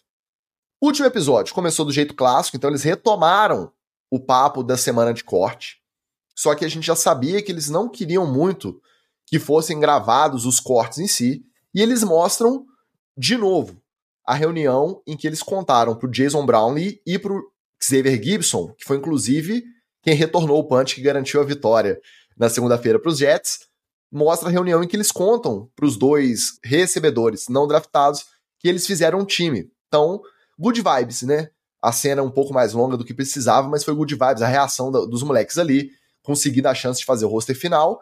E logo no primeiro jogo já se comprovou a decisão acertada, porque se Xavier Gibson, um moleque é brabo, o moleque é brabo. Aquele retorno para punch mostrou isso, a redenção. Imagina, cara, como que é esse agridoce pro cara perder o quarterback hypado do jeito que tava e fazer a jogada decisiva para a vitória do time. Não foi uma noite fácil pro, pra galera dos Jets, não. A gente tem que tem que ter isso em mente, né? E aí mostram também mais da família do Easy Abaricanda, o running back, que também fez o roster final. Então é legal, família nigeriana, de origem, toda a tradição cultural deles ali. Achei muito bacana. E o corte posterior recontratação também, mais detalhes do Tenzel Smart. A gente já sabia, a gente já tinha até falado aqui na semana passada. Eles deram mais destaque para isso. Deram um pouco mais destaque para o Dalvin Cook também. Teve um pouquinho mais tempo de tela, falou mais um pouco sobre a, a transição dele, mostrou um pouquinho mais dele treinando e a expectativa dele para a temporada. Tava faltando mesmo mais tempo para o Dalvin Cook. Aí, finalmente chega onde a gente ficou esperando a série inteira. A gente estava esperando o momento do Aaron Rodgers místico, e esse momento chegou. Começa com uma cena dele no campo, pedindo pro zelador ali, pro vigia, pro guarda, liberar o acesso para um amigo dele dos tempos de faculdade que estava na arquibancada. Aí depois o cara desce, ele apresenta o amigo pra câmera ali, né, faz aquele papo com a produção do Hard Knocks ali, pô, morei com esse cara quando eu joguei lá na Califórnia e tal.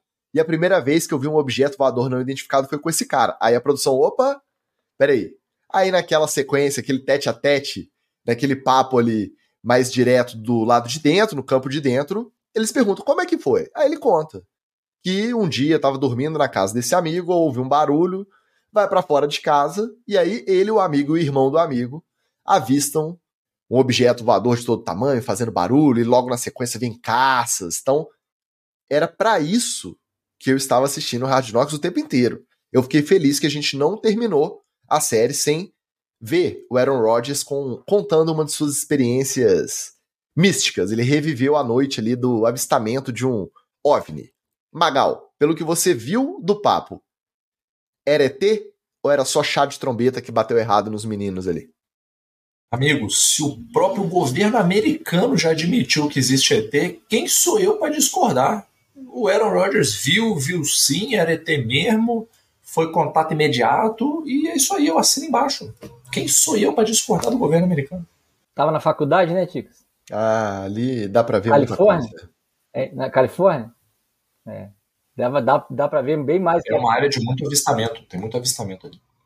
É um hotspot, a gente não usou muito inglês, de inglês necessário hoje. Então vamos lá aqui. É um hotspot de, de, de avistamentos de UFOs. UFOs, exatamente.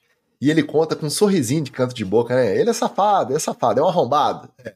Mas é legal de ouvir esse cara falando, pena que a gente não vai ouvir mais. Tô, tô, de luto ainda. Tô me recuperando ainda desse baque de perder o Iron Rodgers pra temporada, tá? Segue o episódio e aí chama atenção para duas táticas, mais duas táticas motivacionais do Robert Saleh, que o Wallace passou aqui cornetando a série inteira. A primeira, um painel do corredor gigante do centro de treinamento, que vai ser preenchido com fotos e montagens de todos os jogos da temporada. Tô curioso para ver qual vai ser o destaque. Eu duvido, é, eu duvido. Depois desse primeiro aí, não, eu duvido. É. Quero ver se eles vão manter, porque eles começaram até com os jogos da pré-temporada. Então você imagina um corredor gigantesco, dividido em pilastras, e entre cada pilastra um painel até o teto com fotos de cada jogo. Então, essa foi a primeira tática aí, que é o que eles alegam que vai ser o que vai contar a história da temporada, para eles passarem ali e conseguirem acompanhar a história que eles mesmos estão escrevendo, os próprios jogadores, para a temporada do time. E depois, a reunião clássica no anfiteatro, com Robert Saleh apresentando mais um PowerPoint, dessa vez fazendo uma analogia com entre a temporada e a escalada do Monte Everest. O Wallace não gostou do corvo com a é, montando na águia, a águia voando, Wallace não gostou das anteriores, não gostou do Mentalista e dessas duas. O Corredor contando a história da temporada e a escalada do Monte Everest. Gostou? Não, manteve o aproveitamento 100% de besteira que o, o Salé fez na série inteira. E, óbvio, eu, eu, duvido. Ah, eles vão botar a ressonância magnética lá do, do, do tendão rompido do Rogers, né? Porque essa é a história. Acabou, ué. É. Acabou. O, o Rogers no carrinho. Vai ter o extra. com, com o, o, o Robofoot lá no, no, no, corredor. Que essa é a história do primeiro jogo. Isso sim seria uma ideia genial Não, da galera do Hard Knocks. Então, do nada falar assim, ó, vamos, vamos ter mais três episódios aí. aí. Porra, aí ia ser. Vamos ter. Não, e... Aí não, o, Tica, o, Ticas ia ter, o Ticas ia ficar. É, ia ter que chamar um SAMU de emoção pra ele. É verdade. É verdade. E, e mais, a, a, comparação com a subida do Everest, ou subir uma montanha, é, ela é muito, muito manjada, né? Clichê, né? E, um clichêzão. Quem quer de verdade faz igual aquele maluco lá de São Paulo, vai lá e leva todo mundo pro monte, os doidos, o maluco lá, fica todo mundo perdido e quem tem que resgatar o bombeiro. Quero saber se o Robert Salé botou o Sherpa no meio da, da, da, da metáfora dele, que é quem carrega o peso lá para cima do Everest. Não é jogador, não, não é o escalador lá, o, o, o senhorzão lá, é o Sherpa que vai lá todo dia. Então, meu irmão, não vem com essa besteirinha de coach motivacional, não, e que eu tô com é raiva do, do, do Salé. É, ele, ele se provou, né, que ele pode ser um ótimo técnico, ele parece que é um cara querido pelos jogadores, mas o motivacional do Salé deixa bastante a desejar, né? Ele não se deu muito bem ah, com essa vibe, não. Inclusive pela falta, né, Ticas? Pela falta, porque é, eu, eu não consigo admitir o, o Robert Salé ver o Aaron Rodgers sair de campo lesionado e não xingar, não jogar um negócio no chão, não dar um soco na cara de alguém. É, é, como assim? Entendeu? Achei que faltou, faltou um pouco. Ó, tem amigo nosso que tá no grupo que, porque eu peguei o pique que ele ia pegar, já, já meteu a prancheta Quebrou no chão. Quebrou a prancheta, é verdade. perdeu, perdeu a paciência. Imagina se perde um, um Aaron Rodgers, né? Mas enfim. E aí, fechando o episódio, coroando a união, essa good vibe, toda essa expectativa que estavam entre a cidade de Nova York e o time dos Jets.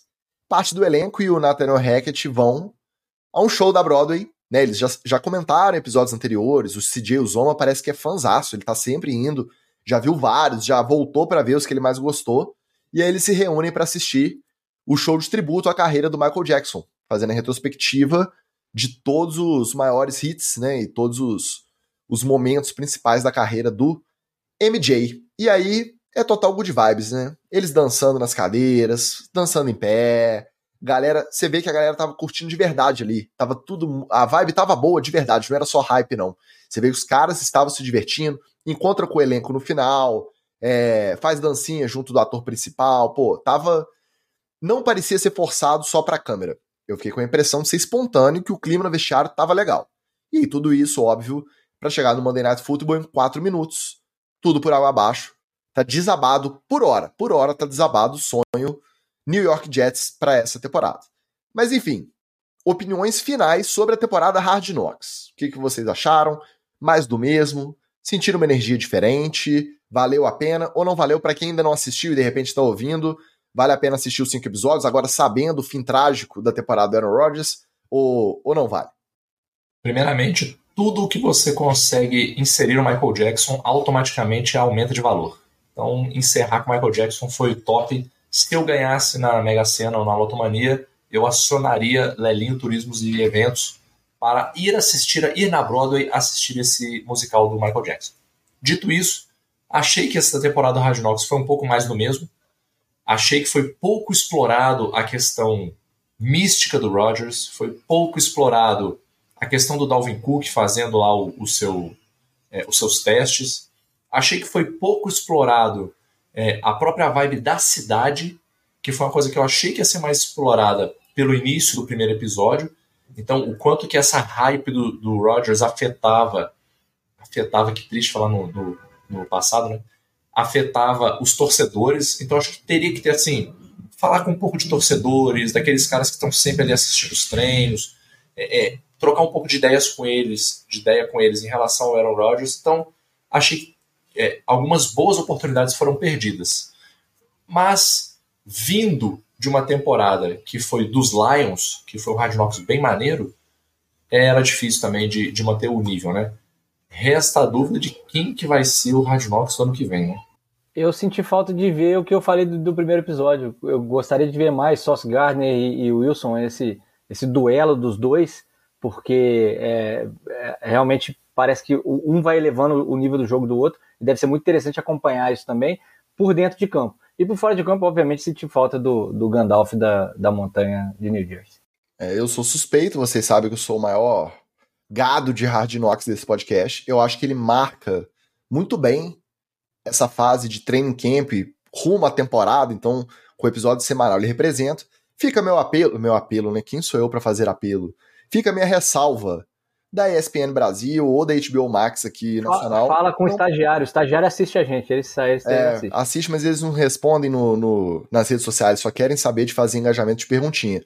Eu lamento muito, porque quem não conseguiu assistir antes da temporada começar, não vai curtir junto essa ansiedade de ver o Rodgers estrear, porque já sabe que deu errado. Então a experiência não é a mesma, não tem como ser, né? Eu sei que deve ter alguma limitação contratual, mas eu ainda acho isso muito chato, muito ruim. Você ter que ficar ou assinando um Game Pass caríssimo, ou ter que correr, sendo que os outros streams são muito mais acessíveis e não são só de NFL, você tem outros produtos junto, né? Ou, é, ter que ficar caçando link para ver o Hard Knocks sem tomar spoiler e sem começar a temporada. Eu lamento muito isso. Ano que vem, vou acionar meu primo novamente, vou assistir novamente simultâneo, porque não tem jeito, a gente a gente gosta, a gente vibra e faz parte da nossa experiência como torcedor da NFL. A gente tem que dar os nossos pulos, não tem jeito. Senhores, encerrada a primeira, nosso primeiro roletão oficial, encerrado o Resident Cetra episódico do Hard Knocks. Não sei se ano que vem ele volta, tá? Não sei. O episódio fica muito longo. Talvez volte separado, quem sabe num dia diferente. Até lá a gente pensa. Muito obrigado a todo mundo que nos apoia, participa do chat, manda o seu recado, faz bullying com o Magal, isso é importante. E os seus recados pra gente se despedir de vez. apoia.se barra NFL, etc, pra você participar dessa bagunça aqui. É, e quando tiver um domingo é, de 40 a 0, contra ou a favor, poder fazer essa zona junto, junto conosco. É, por favor, prestem atenção no próximo Sunday Night, que aí sim vai ser um jogo de elite. Vamos sapecar o Patriots lá é, é, em Miami, então é, eu, aqui, na verdade, em Foxborough. É, vamos sapecar o Patriots lá em Foxborough e vocês, por favor, prestem atenção nesse jogo. E também tem um jogo interessantíssimo. Eu vou fugir do hype da, da, da rodada. Tem um Lions e Seahawks aqui que eu queria ver. Lelinho, Marcelo, é com vocês o grupo na semana.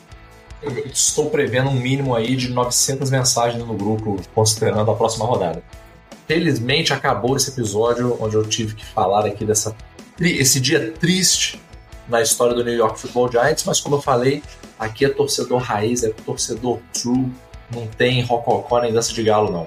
Aqui torce na saúde, na pobreza, na alegria e na tristeza. E vambora, e o Giants vai, vai ressurgir das cinzas, se preparem. Gente, a temporada já tá aí. Quinta-feira já tem Eagles e Vikings. Domingo já tem um Ravens e Bengals, já tem um Cowboys e Jets depois de toda essa confusão dessa semana. Dicas, bem lembrado, bem lembrado. A dica que você deu no grupo lá do Apoia-se é muito boa. Se, não estou mais recebendo deles não, tá? Mas se você fizer o cadastrinho lá no Dazon, você pega o negócio da NFL Network de graça. Cara, fiquei hoje tive manhã feliz assistindo meu Good Morning Football de graça no aplicativo da Dazon, funcionando maravilha, com, com propagandinhas americanas que fazem aquela alegria, né? Que é um, tem um charmezinho especial. Então fica essa dica aí, tá?